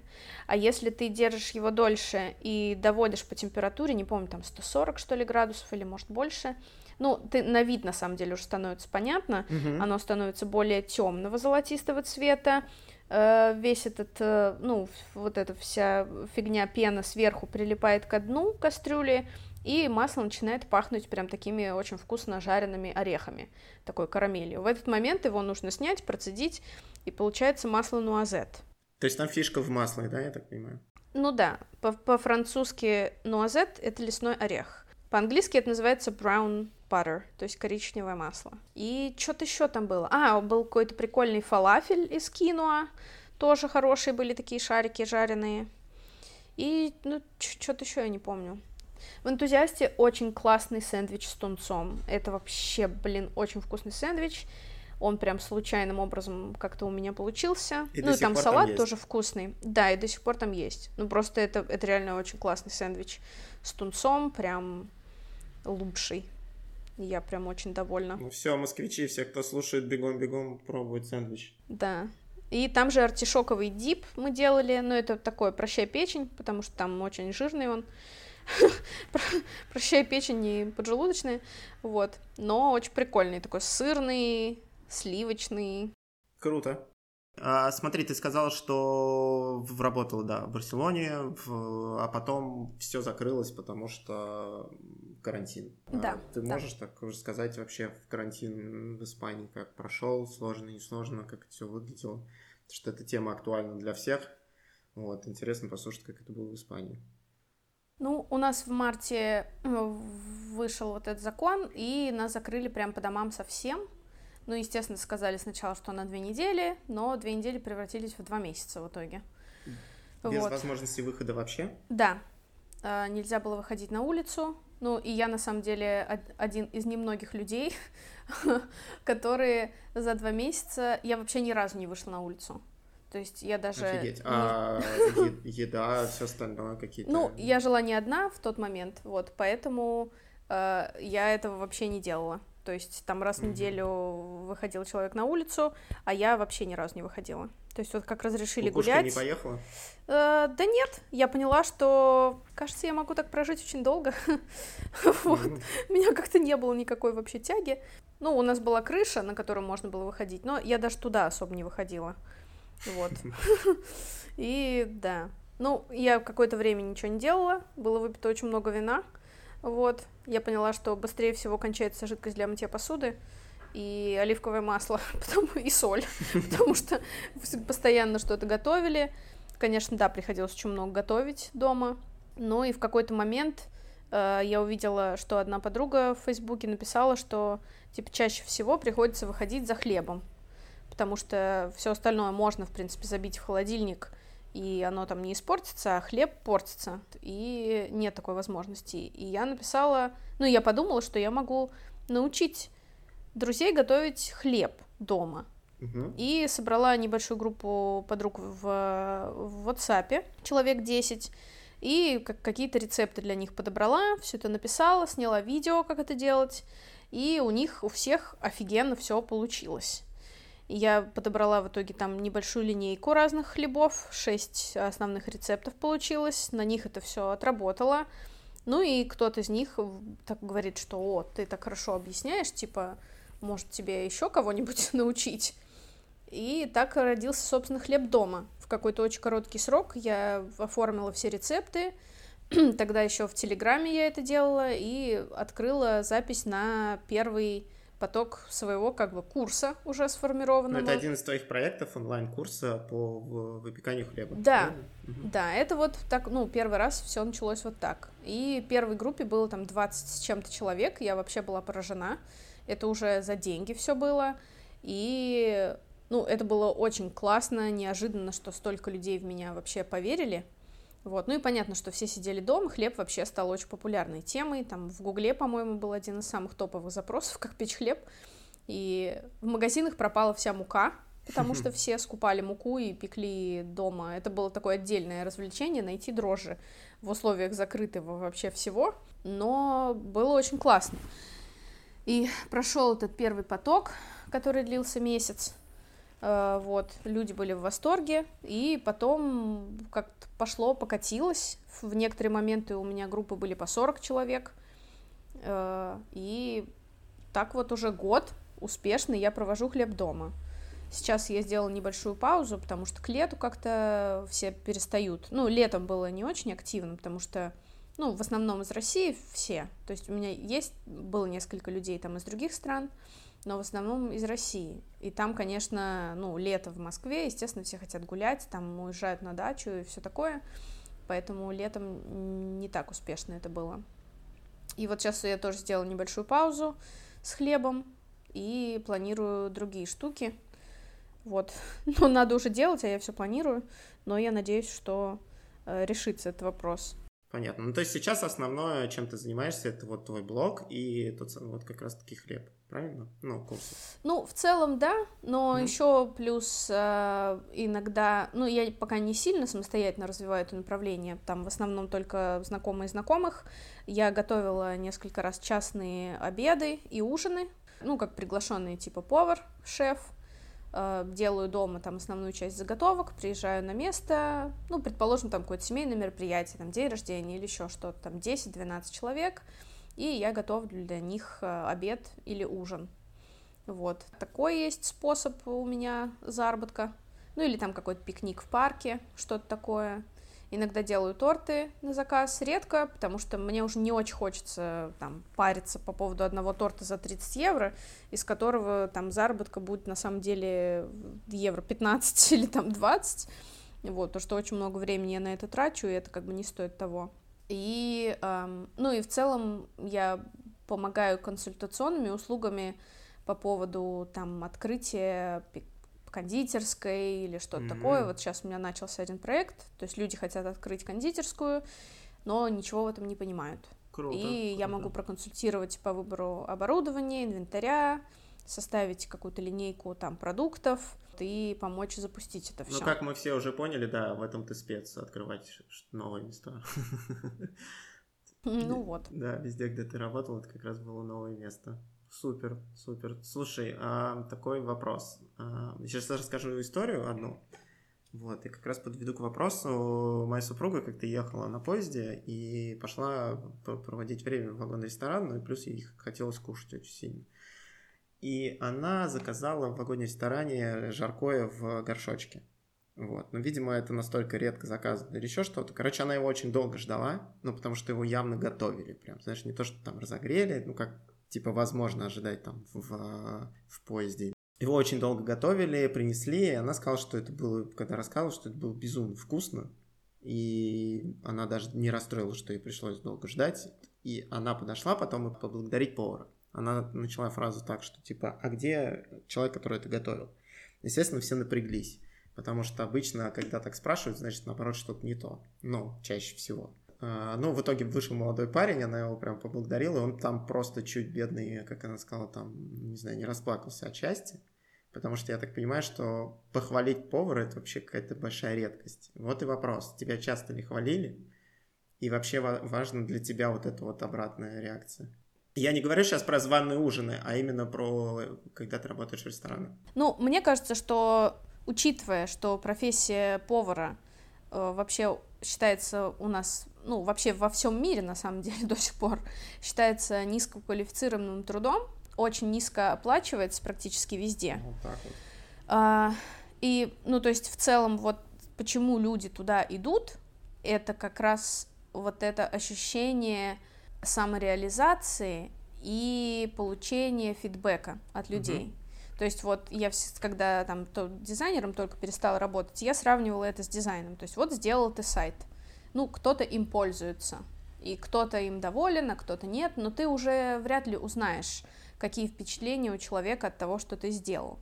А вот когда ты работаешь поваром, этот процесс происходит намного быстрее, и он происходит прямо перед тобой. То есть человек, если подходит тебя поблагодарить за что-то, ты сразу же получаешь вот эту ответную реакцию.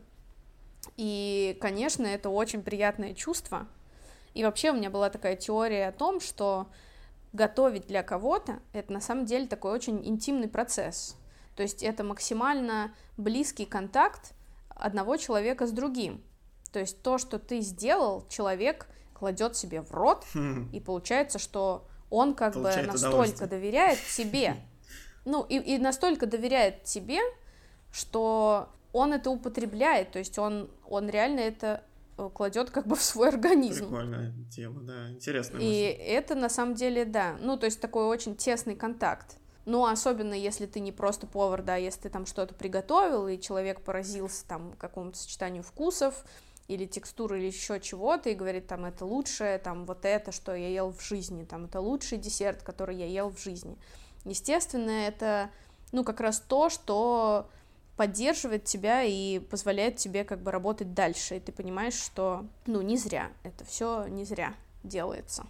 У меня как бы сейчас, поскольку, ну, я прям не работаю там где-то, но вот у меня с моими рецептами и с моими там объяснениями, то, как я учу людей это делать, с хлебом это тоже был совершенно великолепный опыт, потому что люди, которые вообще никогда в жизни не пекли хлеб, никогда в жизни там даже ни, ничего не пекли.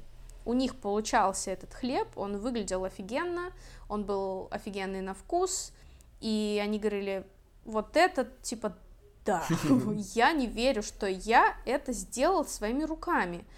То есть и, и их жизнь изменилась, реально изменилась, потому что это чувство самоудовлетворения, у всех поднимается самооценка очень сильно, потому что кажется, что хлеб такое что-то очень сложное. Ну, у всех такое представление, что хлеб, типа, о, это очень сложно, это невозможно приготовить дома, так, чтобы было как в магазине. А тут такое откровение, что они не просто могут это сделать, а еще это классно получается, и получают одобрение от всей своей семьи. Ну да, и, да, это же Ну и то есть вообще. у них реально что-то меняется. Угу. Они понимают, что все не так сложно на самом деле, что все поддается объяснению, что всему можно научиться.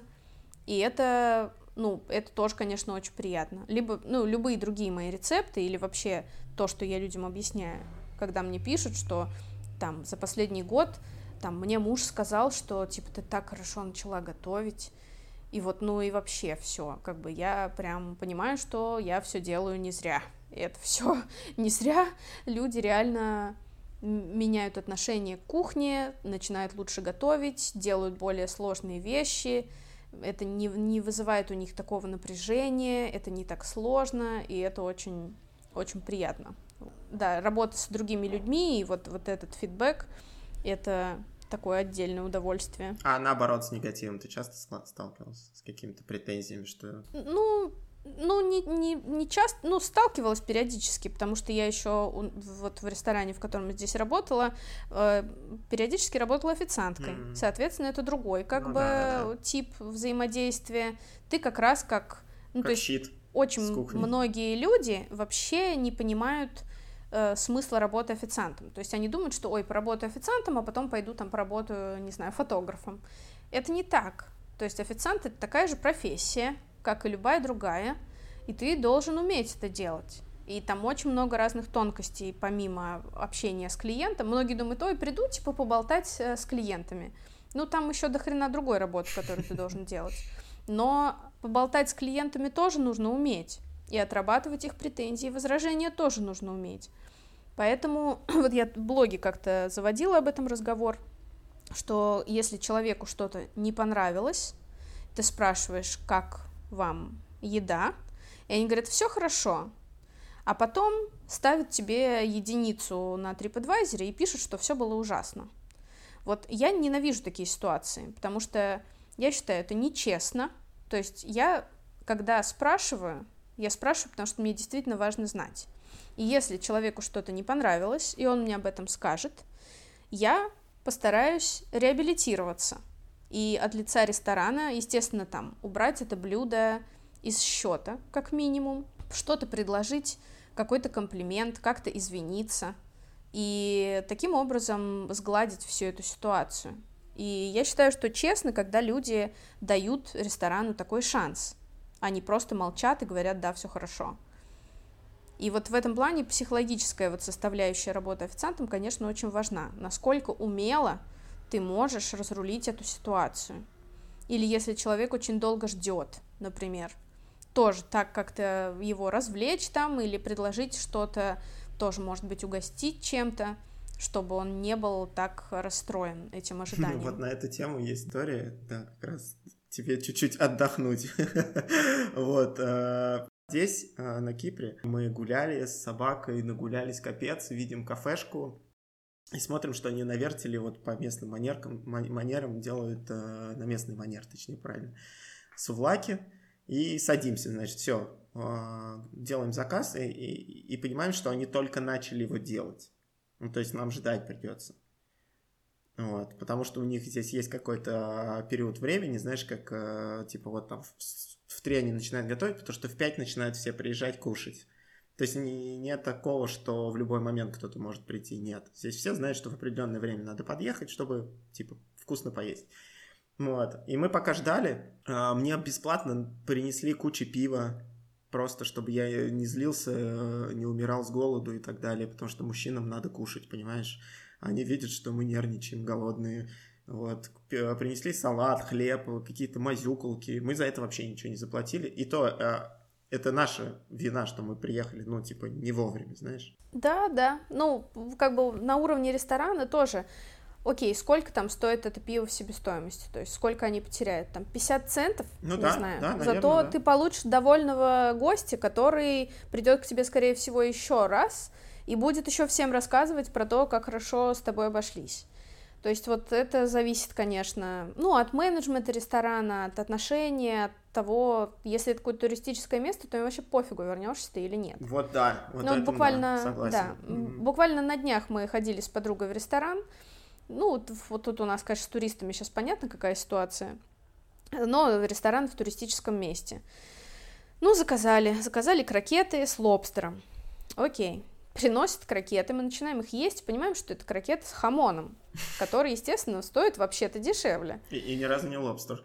Ну, вообще, да, это как бы крокеты с хамоном. Ладно, мы там не вегетарианцы, а если бы мы были вегетарианцы, то это была вообще драма, как бы. Он, ой, да, все, повар ошибся, сейчас мы принесем другие. Мы довольно долго еще ждали. Приносят другие. Мы начинаем их есть, понимаем, что внутри они вообще холодные, сырые, и самая вообще вишенка на торте, то, что там не лобстер внутри, а кусочки сурими. А сурими это, ну, крабовые палочки, то есть имитация крабового мяса. Мы его подзываем, говорим, ну, вот так и так, типа, мы есть вообще не будем. Ладно, все хорошо. Ну и вот это тоже я писала о том, что первое правило вообще ресторана и повара и кого угодно, даже если ты облажался, ты забыл про то, что там заказ, ты должен, блин, из кожи вон вылезти, но сделать так, чтобы это был лучший заказ в жизни человека, потому что ты ему его принесешь, он откусит и скажет, это стоило того, типа вот это стоило того, чтобы подождать. А если он ждал час, а ты ему еще какое-то говно принес, ну и все, это как бы вообще потеряно, все, все потрачено, нахрена это было вообще делать? Один неудачный поход даже в любимое место может перечеркнуть вообще все. Один. Ты можешь ну, 10 да. раз ходить и кайфовать, но один может просто все испортить, и просто не вернешься. Да, ну и на самом деле они молодцы, отработали, в принципе, потом хорошо, потому что мы доели основное наше блюдо, он принес нам два коктейля за счет заведения, mm-hmm. десерт бесплатно, сказал, это от повара, вот, ну и, естественно, нам ни крокеты не посчитали, ни этот десерт, ни эти коктейли, ну, то есть молодцы, ну вот, и, и я не могу ничего плохого сказать, ну, как бы даже основное блюдо было так себе, но в целом я не буду ни плохой отзывом писать, Просто потому что, ну, они по-честному сделали все, что могли. Угу. Если бы они просто проигнорили это все, я бы написала им плохой отзыв. Но даже если мне не очень в целом понравилось, и я вряд ли туда пойду, плохой отзыв я им писать не буду, потому что они старались, то есть они сделали все с точки зрения клиентского сервиса, и, ну, это будет честно, просто не, не топить их за это, потому что в целом молодцы. Угу. Но еще, на самом деле, помимо таких э, претензий, которые я выслушивала за всю свою эту карьеру, ну вот здесь, в Барселоне, у нас было такое правило, что если человек съел, ну, не больше 30% блюда и сказал, мне не понравилось, и я вижу, что да, они это не съели, я без вопросов это убираю из чека. О-о-о. Даже если там была ситуация, женщине не понравилась сангрия. То есть я сделала как обычно, она была хорошая, но она говорит, мне не нравится. И она ее пить не стала. Mm-hmm. Не вопрос. Я убрала ее из чека и не стала считать. Ну, ну а что я поделаю? Я же не могу сказать, типа, плати все равно. Ну или там. Ну, вот у нас была такая Слушай, ну политика. Ну, это очень крутой подход. Просто иногда, как бы люди говорили, нам не понравилось. И ты смотришь, что у них пустые тарелки. Я думаю, что ж ты, бедный-то, мучился и запихивал в себя это мясо, которое тебе так не понравилось. Ну, потому что он, наверное, дум... вот, думал, что все равно за него будет платить. Наверное, из-за этого. Но это тоже как бы, ну вот ты, ты будешь сидеть и давиться тем, что тебе не нравится. Нет, конечно. Ну, я, конечно, тоже, наверное, иногда так делаю. Но в плане я от, всегда оцениваю блюдо с точки зрения скорее технической какой-то э, стороны, потому что мои вкусы это мои вкусы, это моя проблема, потому что я там не люблю болгарский перец в каком-то там свежем виде, Мгм. и если мне приносят блюдо, в котором был болгарский перец, ну мне оно не очень понравится, но это моя проблема, потому что я не спросила, есть ли там перец. И, ну, как бы, окей, я там доем, мне, может, не очень понравится, но это мой личный вкус.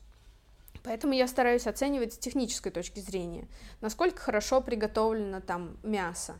Там сухое оно, не сухое, пережаренное, там достаточно ли соли. То есть если вот такие технические ошибки есть, тогда я считаю, что я имею право сказать. Там что-то холодное внутри. Ну, ну, такие вот, короче, вещи. В этом случае я считаю, что я имею право пожаловаться и получить какую-то компенсацию. А если это чисто дело вкуса, то, ну, блин, это моя проблема, кто что будет там, каждому не угодишь.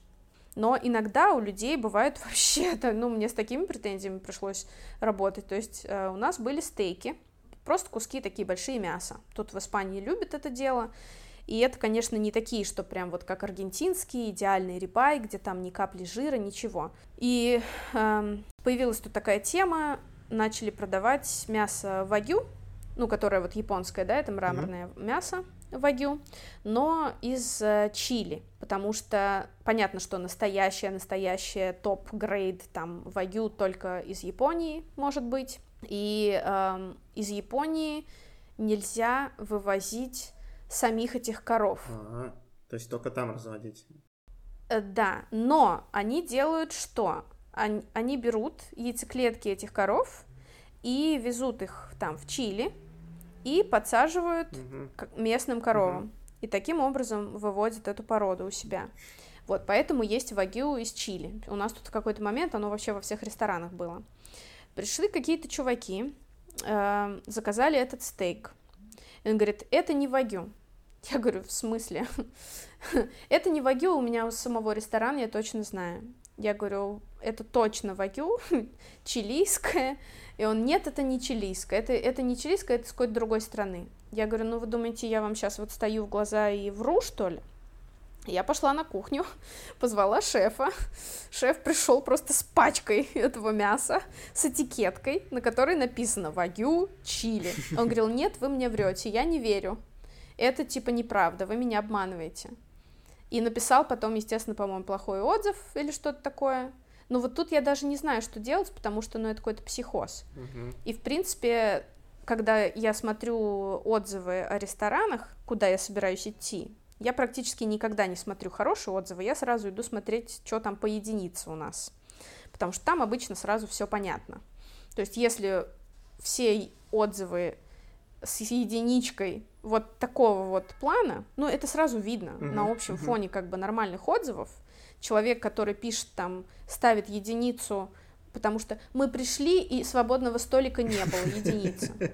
Ну, ты вообще, что ли, упоротый? Ну, как бы, я, я даже не знаю. Нам тоже один раз написали плохой отзыв, типа, единичку поставили. Мы пришли, а ресторан был закрыт. Ну все. Потому что это был август, и были каникулы, типа, и все были закрыты. А, типа, seriously? Ну, как бы, такие неадекватные отзывы обычно всегда видно. Понятно. А смотри, следующий вопросик. Ты у нас в трех странах пожила. Э, Россия, э, Испания и США. Правильно? Ну, в Америке полгода как бы всего, но в целом, да, такое. Ну, неважно, неважно. А какая вот э, тебе, какая из этих кухонь близ, близка? Или тебе любая близка? Или есть какая-то кухня, которая прям вот не твое? Это вот раз вопрос. А еще вопросик, э, что-то у тебя вот не получается из-за какого-то рецепта, как бы ты ни старалась? Ну вот, как, например, я говорил, у меня вот вроде с яичницей все хорошо, а с омлетом вот не могу и все. Плохой получается. Хотя разные пробовала по разным рецептам и так далее. Ну, по не кухне, знаю, ну, понятно, что сложно сказать, что такое американская кухня, особенно Калифорния, это такой котел, в котором вообще есть любые кухни мира, вот, и что-то там переосмысленное. Э, русскую традиционную вот кухню я вообще не очень люблю, это не мое, и я это особо никогда не готовила, поэтому, когда меня спрашивают там, как сделать, не знаю, там какую-нибудь тушеную капусту или, ну, даже вот с борщом была это долго смешная история, потому что я на мастер-шефе, мне кажется, первый раз в жизни вообще приготовила борщ. И меня все обосрали тогда, ну, типа, ты, как ты можешь, ты ни разу не готовила борщ, да какая ты вообще, какой ты повар. Блин, я не люблю это все, вот сфига ли я должна это уметь готовить. Кстати, потом, мне недавно я на карантине проводила э, прямой эфир, и мы готовили борщ. И мне пишут люди, что борщ по моему рецепту это самый вкусный борщ в их жизни. И я такая, ха, выкуси. Вот да, так. да. Вот. Ну, то есть тоже как бы всему можно научиться, ничего в этом такого нет. Ну и да, русская вот эта вся тема, ну, не очень я это все люблю. А испанская кухня тоже. Мне кажется, у многих даже нет представления о том, что такое испанская кухня. Да, я вот понятия не имею. Мне кажется, это только какие-то свежие овощи и кусок мяса. Да ни хрена вообще. Ага, попробуй, иди найди тут хоть один свежий овощ в ресторане. Слушай, ты, ты у себя постишь э, постоянно мой райончик, э, где просто какие-то великолепные, э, кто-то продает там овощи, похожие на свежие очень. Это потому, что продают э, бангладешцы. А. У меня особый райончик. Ну, на самом деле, практически, ну, большинство фрутерий, всяких этих овощных лавок, это Пакистан и Бангладеш владеют. Есть китайские, э, ну, у меня, понятно, тут и всякие разные есть. А, ну, конечно, есть местные каталанские тоже всякие лавки, но просто в ресторанах, чтобы найти какой-то хороший салат и вообще какие-то хорошо приготовленные овощи, это задача довольно сложная. Так что в Испании едят в итоге? Мясо разные. Ну, вот эти вот большой этот стейк такой называется чулитон. Просто здоровый, там, может быть, килограммовый даже стейк с кучей костей, там, жира. Просто мясо любят пожрать э, всякие ноги, козлиные нога, э, ну, такое вот тушеного много, щеки говяжьи, там, э, ноги свиные, копыта, кишки там всякие. Короче, по, по мясу. Короче, ты, ты, ты сама для себя готовишь в основном, я, я, я понял. Не, ну когда мы ходим там куда-то тапос поесть, конечно, у меня есть там свои вкусные какие-то штуки, которые, в принципе, если, ну, одно из самых популярных блюд, это пататас бравос. По сути, это жареная картошка, но она режется не как картошка фри, а такими, ну, шматками. И она иногда бывает очень вкусная. Вот, есть пара мест, где она прям зачетная, и картошечки-то поесть, это все любят. Просто картошка. Ну, жареная во фритюре, да, но она же может быть приготовлена очень хорошо. Например, ее заранее отварили, заранее подсушили, поэтому у нее получается хорошая корочка, вкусный соус самодельный. Ну, понятно, там хамон, это даже сложно с этим что-то поспорить. Хамон всему голова. Uh, ну, если говорить вот о всяких таких испанских как бы тапос, да, очень много всего жареного во фритюре, крокеты, там даже какие-то эти кальмары, рыбки, все это жареное. Э, ну, по горячим блюдам, конечно, паэлья сложно отрицать, известное очень блюдо у нас, по крайней мере. Но ее, конечно, тоже мало где умеют готовить хорошо, потому что в большинстве забегаловок даже нет лицензии на кухню, на самом деле. Они имеют право только разогревать. А, вот И как. какая там может быть паэлья. Они берут пачку из морозилки, высыпают ее, разогревают ее, и получается такая каша толщиной в 3 сантиметра. Капец. Паэлья должна быть толщиной в одну рисинку. Многие иностранцы этого не понимают. Им приносят паэлью, они говорят, а почему так мало? Э, а почему она пригоревшая? А пригоревшая это вообще самый сок. Надо еще научиться готовить так, чтобы она пригорела у тебя немножко, пришкварилась как бы. Ты должен ложкой соскребать ее со сковородки. Вот это настоящая паэлья. Mm-hmm. а не вот эти каши, которые приносят обычно. Прикольно, не знал. Поэтому сковородка такая на одну порцию. Один человек, одна порция, одна сковородка. Если два человека, то сковородка уже должна быть, блин, в два раза больше, потому что количество риса нельзя менять. То есть вот сковородка такого размера, ты не можешь в нее положить рис на два человека. Она должна быть одна на одного человека, либо большая на двоих. Слушай, ты там гроза ресторанов, я думаю, вообще. Да? Не, ну так. Ну, я люблю разную, я люблю разную как бы кухню. Я очень люблю японскую кухню во всех проявлениях. И я нашла один вообще супер идеальный суши-ресторан здесь, который вообще держат китайцы, но они просто идеально все готовят, у них офигенно вкусные роллы, очень хорошие суши, и они вообще супер молодцы, потому что со дня открытия я к ним хожу прям с первого дня, ничего не изменилось, качество не изменилось, и, ну, вот самое вкусное, реально, маленький такое малоизвестное место, а другие более раскрученные, там реально какая-то херня, и стоит причем еще намного дороже. Mm-hmm а вот у них прям реально очень классно. Ну и я могу есть рис с лососем и соевым соусом вообще каждый день, мне кажется. Это да. Мне больше это ничего да, не надо. согласен. Это ультимат... Ну, сырой лосось причем. Да, да, да, это идеальное И- сочетание или там- какое-то. Да, и, и все, как бы мне больше ничего не надо. Ну и если мне тут прям хочется просто тупо поесть, я могу пойти просто в китайские рестораны и жареного риса там навернуть. Или у меня, ну, в моем районе, естественно, есть лучшая шаурма.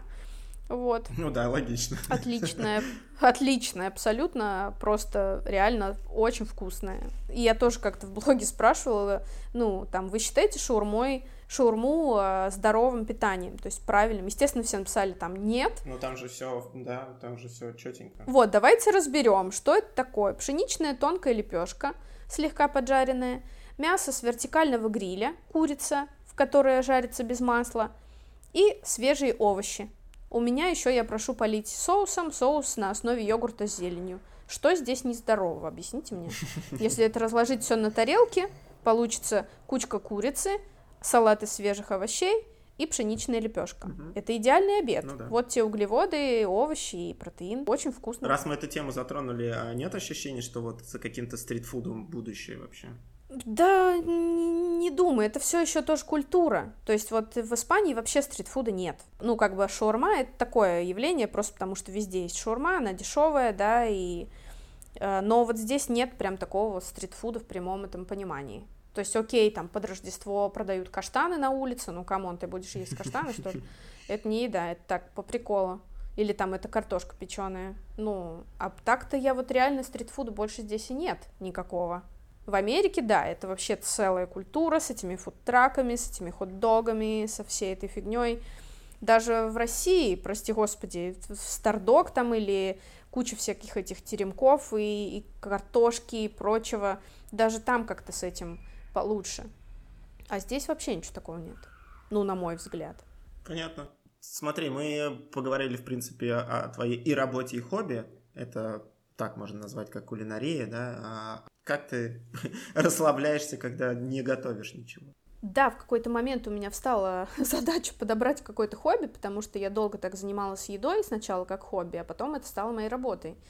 И я прям не знала, чем вообще заняться, но, само собой, э, в прошлой квартире просто она была такая очень мало устроенная, ме- мебель вся э, была, ну, своя, то есть все покупали сами, ну и я занималась домом, то есть мне очень нравится обустраивать э, жилище, придумывать какие-то инженерные решения, типа как все сделать удобнее, как там повесить освещение.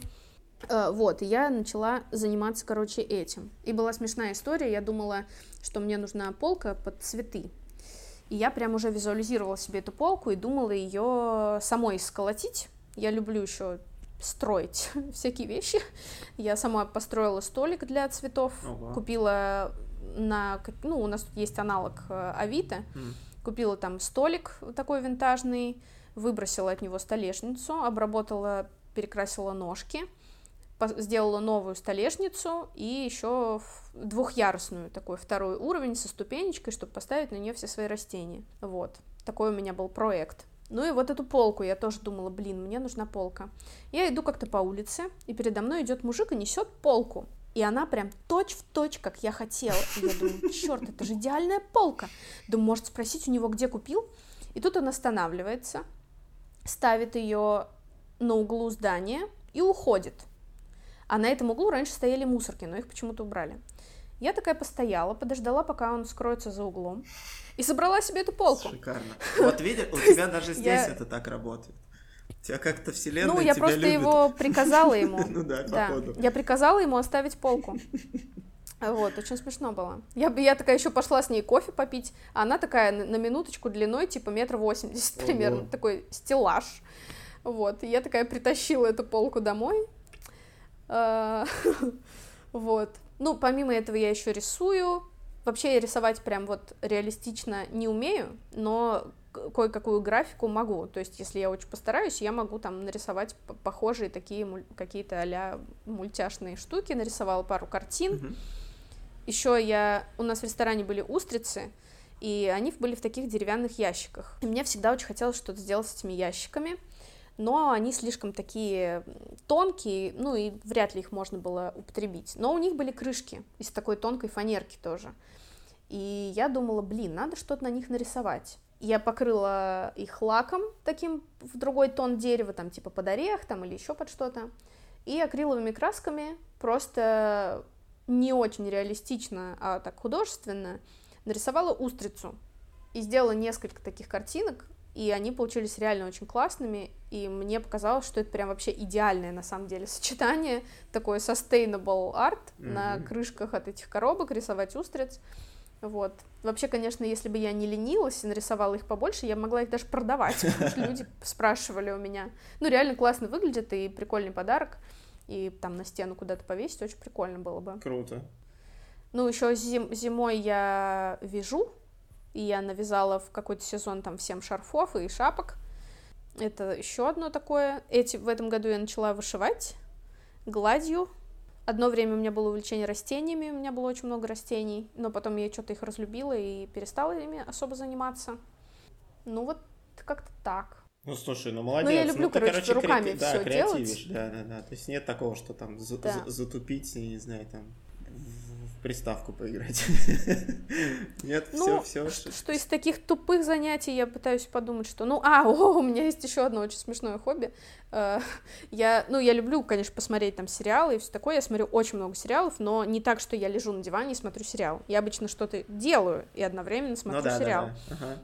Но один из самых моих, как бы, любимых э, видов сериалов и фильмов это true crime, то есть документальные сериалы про преступления. Вот. На В- Netflix в- их вагон. Кстати, а, Я прости, уже все посмотрела. тебе- А, я тебе могу посоветовать э, э, подкаст, именно подкаст слушать. э, Scream Soda называется. Вот, он как раз про true crime преступления вместе с э, обсуждением потом с психологом. Ну вот и что-то я на самом деле как-то на слух, ну я хотя слушаю аудиокниги, но вот именно про этот в True Crime я, ну, люблю смотреть. И, ну, я посмотрела окей. реально практически, ну, спасибо, да, за рекомендацию, я посмотрела, ну, реально практически весь Netflix на эту тему, там уже нет ничего, что я не смотрела, ну, кроме там всяких тем про наркотики, это не очень интересно. А вот какие-то расследования, ну, про убийства в основном, вот. Ну, и я, во-первых, уже как бы владею всем э, словарем э, английским на тему судов и преступлений и криминалистики. Там было чудесное такое шоу. Ну, я все смотрю через американский VPN, потому что на ну, в испанском Netflix этого всего нет. И там есть такое шоу, называется Forensic Files. Оно вообще там с каких-то 90-х годов идет, и там было типа 10 сезонов по 40 серий. Вот это Ого. вообще просто. Я, я, я прям очень расстроилась, когда я все это посмотрела. Но там именно, ну, короткие серии по 20 минут, но все именно про науку. Там про какой-то спектрохроматограф, э, в который мы положили вот эту ворсинку и выяснили, что это ковер, который производится на такой-то фабрике в Китае. Ну, короче, вот это все. Ну, я все это знаю про все эти генетические тесты. Там, короче, я могу рассказать вообще все что угодно. И еще один Забавно, я... Да-да-да, Да, ну на Netflix Да. есть один э, такой хороший, очень документальный сериал, там два сезона про чувака одного, которого, который просидел там что-то 20 лет в тюрьме, а потом его оправдали, потому что на самом деле это был не он. Э, ну и Прекрасно. посредством ДНК это все выяснили. Но потом его опять посадили. Ну и вот это все очень длится долго, и практически, ну, 80%, наверное, сериала это видео из зала суда. И я все это посмотрела, как бы, и, ну, мне реально это нравится. Ну, смотреть, как, как это все происходит, работу адвокатов и расследование. Короче, это очень интересно. Но я это вот прям... э, недавно добил, буквально два дня назад, посмотрел этот э, Don't Fuck With Cats, или как-то так. Да, да, да, да, смотрела. Ну, у меня целый, я уже забыла, что я посмотрела, но у меня целый список как бы всего, и ну, прям это интересно. Ну, про всех базовых серийных убийц Америки тоже я все знаю. Но в свое вот. время и... меня перевернул вообще понимание какое-то мое личное, внутреннее. А, есть тоже подкаст, но, к сожалению, его именно слушать надо, а, про двух русских маньяков, один ангарский, второй не помню откуда. Это есть журнал «Холод», это веб-журнал такой. А, и там угу. расследования проводили там девчонки. Ну, там в основном, знаешь, такая тематика именно сложно жить девушкам вообще на планете Земля. Ну, правда, там какие-то такие истории жуткие, вот. И они выпустили два подкаста, трасса 161 называется, вот на тему вот этих двух маньяков с расследованием и с диалогом реальных людей, и интервью реальных людей. Блин, я когда это послушал, меня мозг вынесло, потому что я вообще не представляю. Вот ты, когда мы начали с тобой говорить, ты рассказывал о том, что ты там понимаешь, что ты живешь в опасном районе, знаешь, а идешь и, ну, ну, просто внимательно ходишь, следишь за этим всем и так далее. Я как парень, я себе, вот, знаешь, ну, за всю свою жизнь даже у меня в голову, знаешь, не приходила мысль, что я, идя там где-то, где-то, со мной может что-то случиться. Вот. А послушав этот подкаст про этих маньяков, я понял, что ну просто капец, просто капец. Просто у девчонок, я не знаю, какая-то офигеть, какая опасная жизнь. Это я сейчас смеюсь, но это такой, знаешь, ну, истеричный смех. Если это послушать, то жуть вообще, просто жуть. Ну, я не понаслышке, на самом деле, знаю, как тяжело быть женщиной. Ну, да. И я попадала в очень неприятную ситуацию, максимально неприятную, насколько можно себе представить. Без... Не будем вдаваться в подробности, uh-huh. но я испытала на себе как бы максимальные ужасы, которые можно испытать. Вот, поэтому, ну, это реально отстой. Ну, и как бы всегда есть страх, что это может повториться снова. Uh-huh. Это, пожалуй, самый большой, ну, отпечаток, который это оставляет на тебя потому что, ну, нет никакой гарантии, что это не произойдет снова. И, и опять же, как бы ни при какой вообще, даже имея какое-то оружие там или еще что-то, ну, у женщины практически нет шансов противостоять взрослому мужчине. То есть какой бы ты там суперспортивной ни была, ну, максимум ты можешь убежать. Это максимум, что... И на самом деле нужно просто бежать. То есть э, вступать в какое-то противостояние совершенно бесполезно. Нет, потому да. что один удар тебе в лицо, и все, как бы ты, ты не встанешь больше. Вот. Просто нужно как-то быть морально, мне кажется, готовой, потому что, ну, в этой ситуации очень сложно растеряться и решить, типа, что делать, там, бежать, молчать, стоять. Ну, естественно, как бы наш там рептильный мозг, и ты замираешь, и потом тебе говорят, ну, а чё ж ты, типа, замерла-то, надо было там это самое. Ага, это как тонущему человеку рассказать, а чё ж ты на помощь-то не позвал? Я тоже тонула как бы в своей жизни. Там ты не можешь ничего сделать. Ну да, ты занят тем, чтобы не сдохнуть и, и дышать. И ты не можешь никого позвать на самом деле на помощь. Поэтому нужно просто как, наверное, проигрывать. Ну, это то, то, что я делаю, проигрываю в голове ситуацию. То есть вот сейчас я иду по улице, и если что-то произойдет, что я буду делать? Чтобы в этот момент там я была готова там бежать или еще что-то. Кошмар, кошмар, правда. Я еще раз говорю, я как парень, то есть э, мне вот эти вот, когда ощущения после прослушивания того подкаста пришло понимание того, что это просто же кошмар. То есть э, просто гендерно сразу уже вы, вы жертвы в любой момент. Ну это жесть какая-то. Ну да, ну, хотя тоже, если будет идти один парень и два каких-то мужика с ножом, то, ну, у тебя тоже как бы мало шансов. Но... Хочу тебя огорчить. Сейчас, наверное, грубо прозвучит, но меня никто насиловать не будет, понимаешь? Ну да, да, это правда. Вот. Просто убьют сразу, что уж там. Ну, да. Ладно, давай к позитиву немножечко. Родился вопрос такой до, до вот этой всей True Crime истории. Нужно ли вся вот эта вот супер кухня, гигантское количество утвари, 8 типов ножей и все остальное для того, чтобы с удовольствием готовить дома? Или нужна одна классная чугунная сковородка, одна алюминиевая сковородка, блинная сковородка и один любимый ножик, и все? Утвари много не нужно. Угу. Ну, то есть нужно понимать, э, конечно, свои цели и запросы, и пожелания. То есть человек, который готовит, у которого двое детей и, и там муж, да, семья из четырех человек, это будет один какой-то процесс.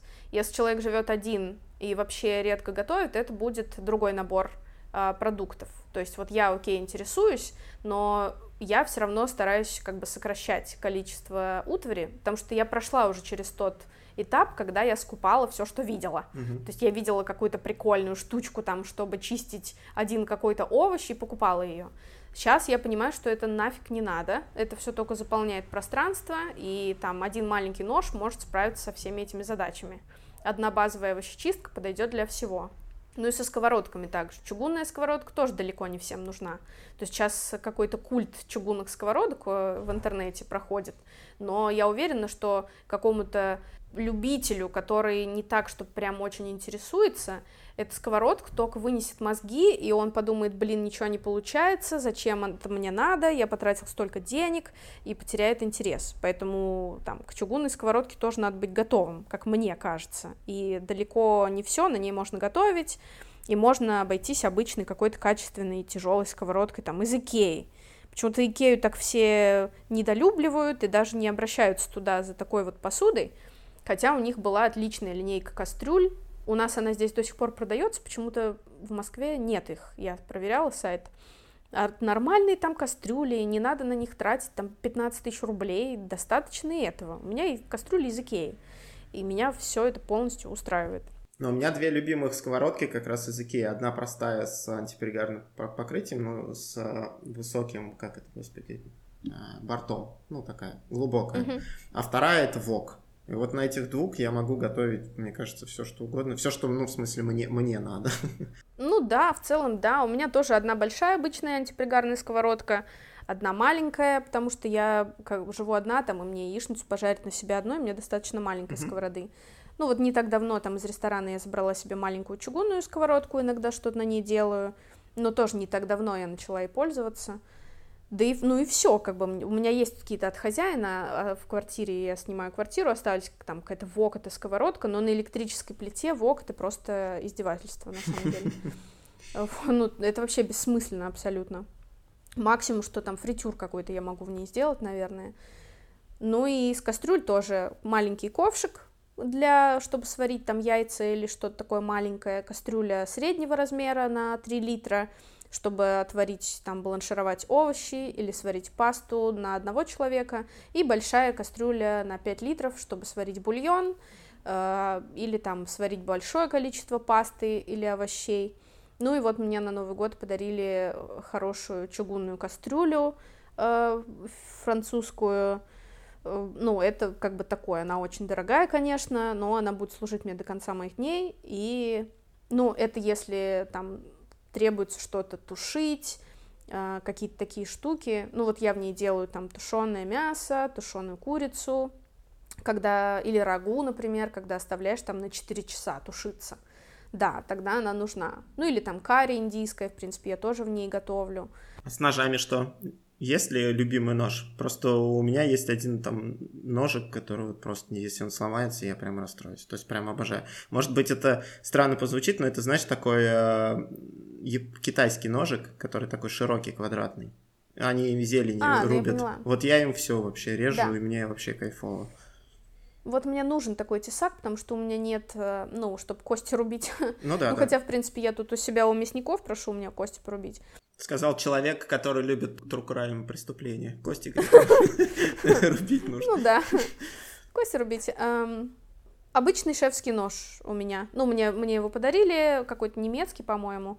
Но он такой довольно тяжелый для меня, но в целом я не жалуюсь. Мне вот надо с заточкой вопрос как-то решить, потому что камень, если честно, я не очень хочу покупать, потому что, ну, это заморачиваться прям сильно. Я понимаю, что я сейчас звучу совсем не как профессиональный шеф-повар, но реально меня это бесит. Uh-huh. Вот. Мусатом как бы подправить, окей, можно, но этого недостаточно. Нужно нормально его точить. Э, но я всем реально советую, блин, купить один шефский нож. В Икее абсолютно нормальные ножи, такие с резиновой там ручкой есть серия. И есть еще с металлической цельный такой нож. Именно шефский нож. Чем он отличается? Тем, что у него есть вот этот такой выступ снизу, который позволяет под ручку класть всю свою руку, то есть в, брать в кулак эту ручку, и есть место для костяшек, и тогда получается удобная нарезка. Потому что сколько вот я была в гостях, там я домой в Оренбург ездила, у всех, блин, обычные вот эти ножи, которыми только вот ковыряться где-то можно. И, ну, и, я заметила, что, ну, скорость моей работы падает, и качество моей работы падает, не потому что я такая неумеха, и у меня руки из жопы, но потому что реально нож неудобный и люди готовить как бы не будут хотеть в, так, в таких условиях. Естественно, это ж неудобно. И вот острый нож такой нар- нормальной формы, он вообще сразу выведет на новый уровень всю вашу готовку, я, я уверена. И второй по э, популярности у меня нож это маленький нож, как-то он называется, я не знаю, там овощной, наверное, с таким коротким лезвием.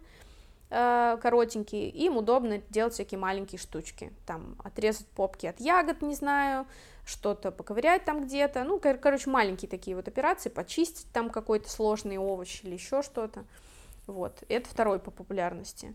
Есть еще нож, который обычно входит в наборы, так называемый разделочный, он как раз вот узкий, узкий тонкий нож, то есть им можно рыбу филетировать, или разделать печеную курицу, например, то есть им удобнее орудовать вот так вот на, на весу или там что-то разделывать.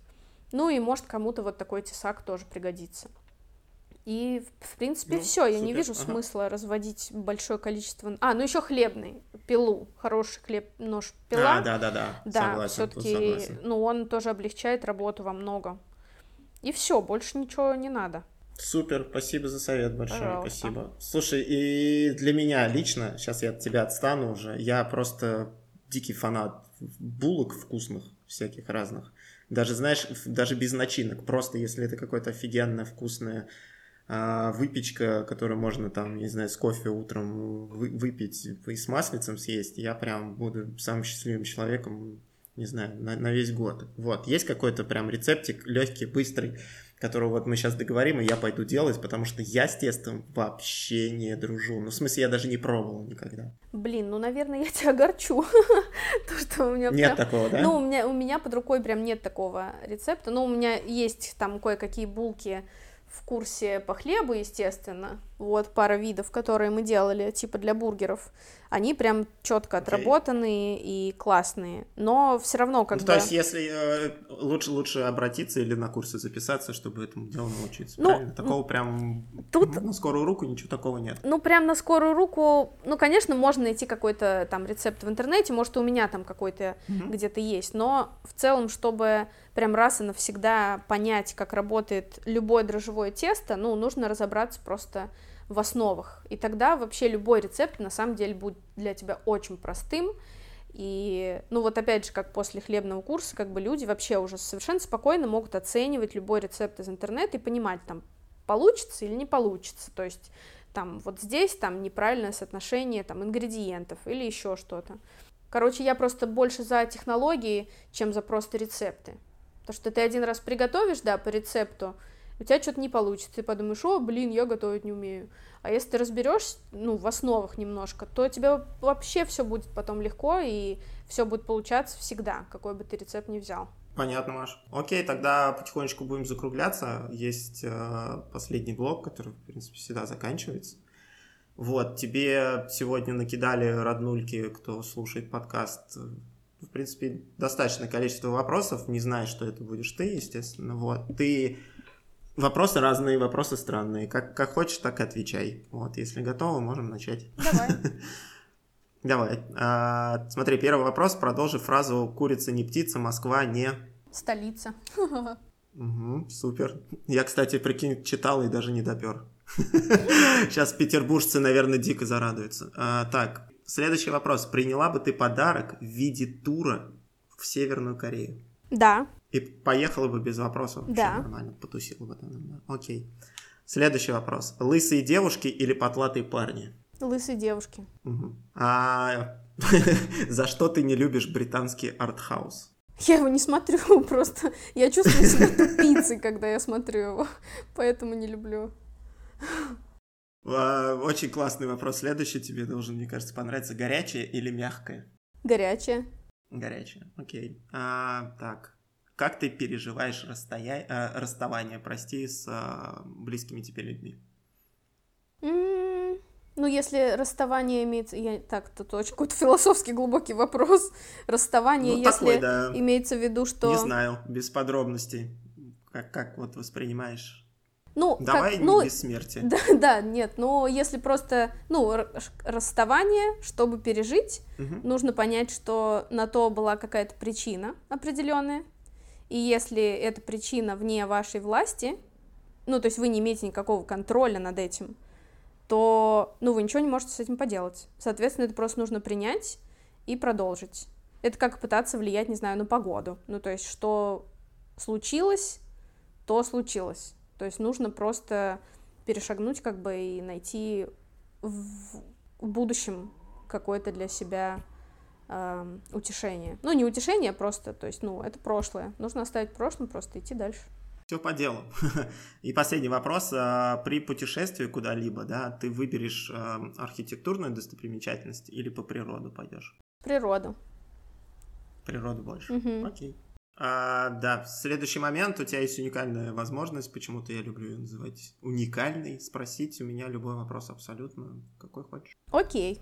Вот я рассказывала про то, почему я начала заниматься кухней и как э, естественным образом рождались у меня все проекты и идеи.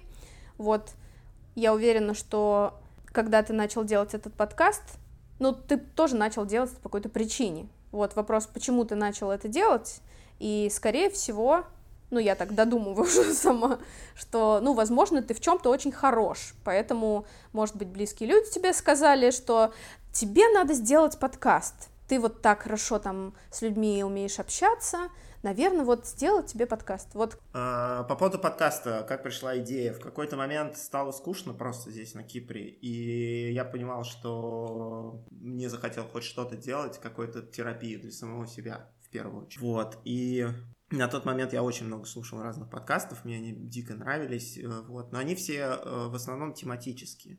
То есть подкаст только про кино, или там только про секс, или только про, ну вот опять же, true crime, да, и вот это все. А мне почему-то захотелось просто общаться с людьми, которые что-то делают. Мне, по большому счету, я с лифтером даже могу поговорить. Я... И мне вот идея сначала была немного другая, но в процессе а, трансформа... трансформировалась, или как, не знаю, а, в первую очередь для меня, для самого, в то, что мне кажется, что очень круто, когда люди могут послушать а, про других людей. Не, не, не обязательно, чтобы это была какая-то большая звезда или еще кто-то, что просто вот как люди живут, чем они живут, как они дышат, как они мыслят, чем они занимаются. По большому счету, каждый человек что-то делает. Вот, э, интересное. А, а по поводу...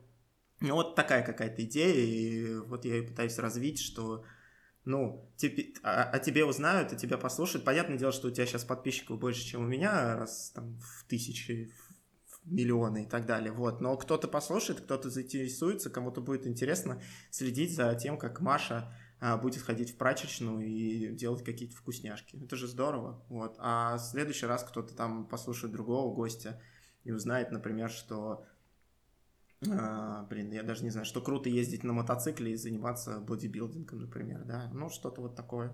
Вот. А по поводу того, что я общался с людьми, ну, я никогда не тушевался, то есть, э, если меня сейчас приведи в любую незнакомую мне среду людей, ну, вот, я буду абсолютно себя там комфортно чувствовать. То есть, у меня нет проблем в этом плане никаких, и никогда не было. Наверное, так. Не знаю, ответил, нет. поняла. Окей, следующий момент это факапные истории. Вот, это история не обязательно, где ты там что-то случилось такое, за что тебе стыдно или еще что-то. Это может быть что-то веселое, связанное с тобой, не с тобой. Я вот, например, на кулинарную тему могу рассказать, ну, может быть, она странная немного будет история.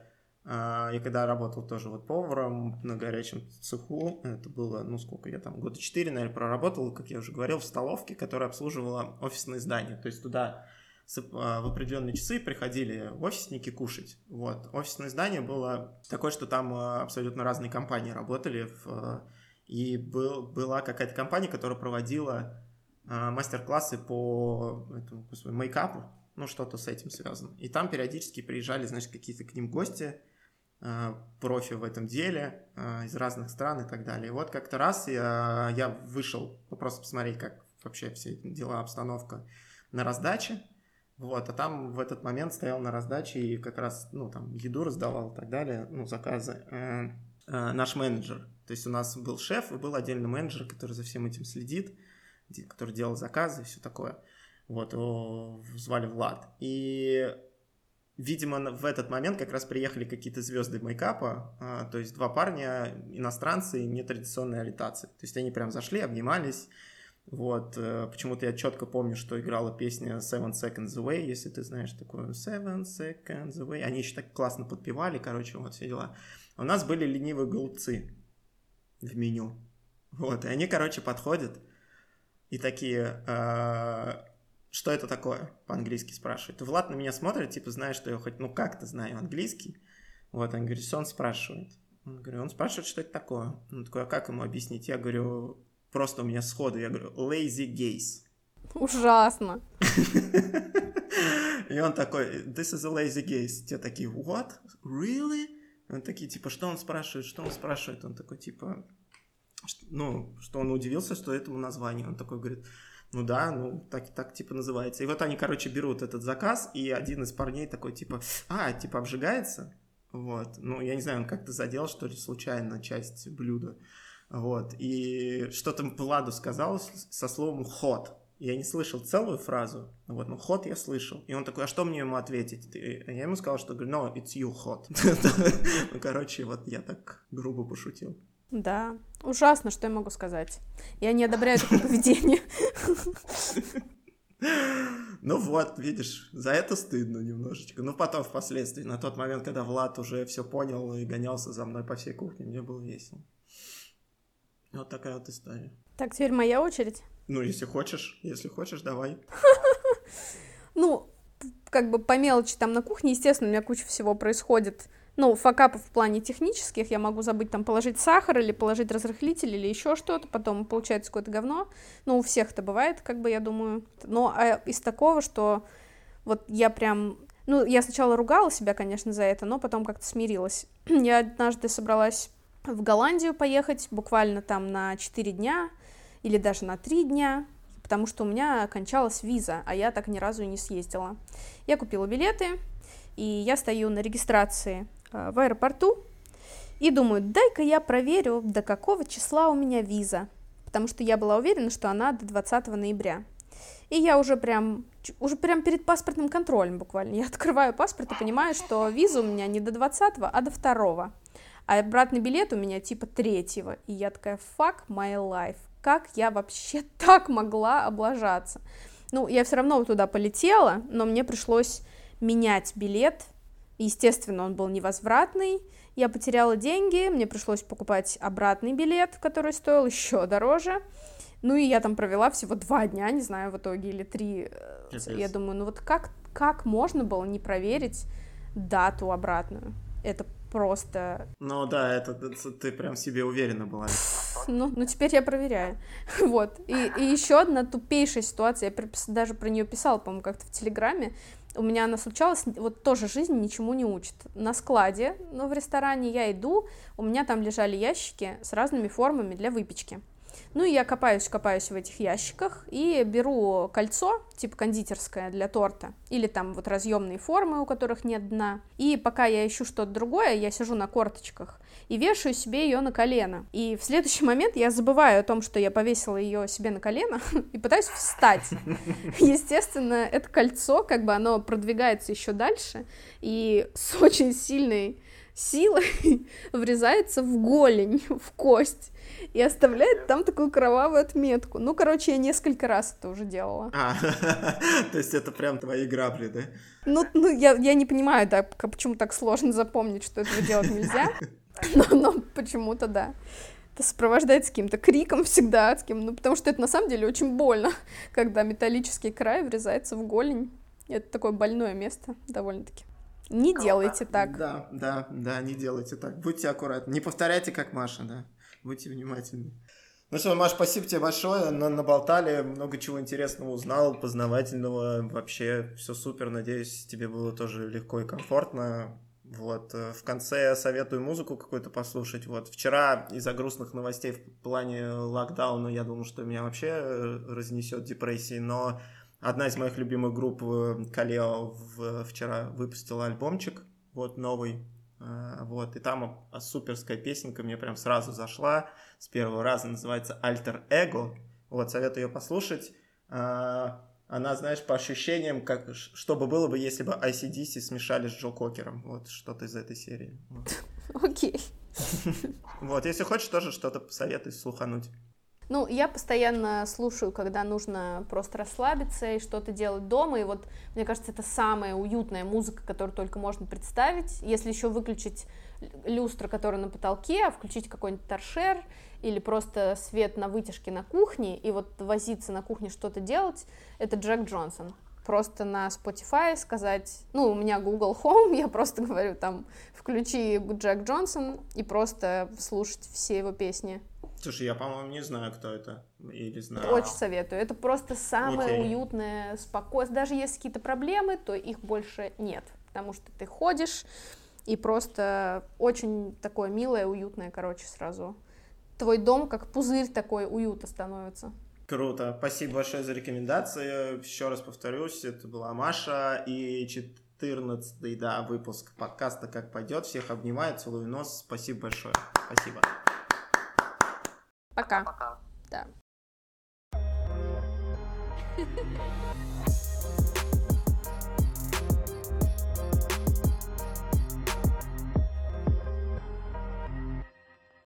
Do do do do do do. Do do do do do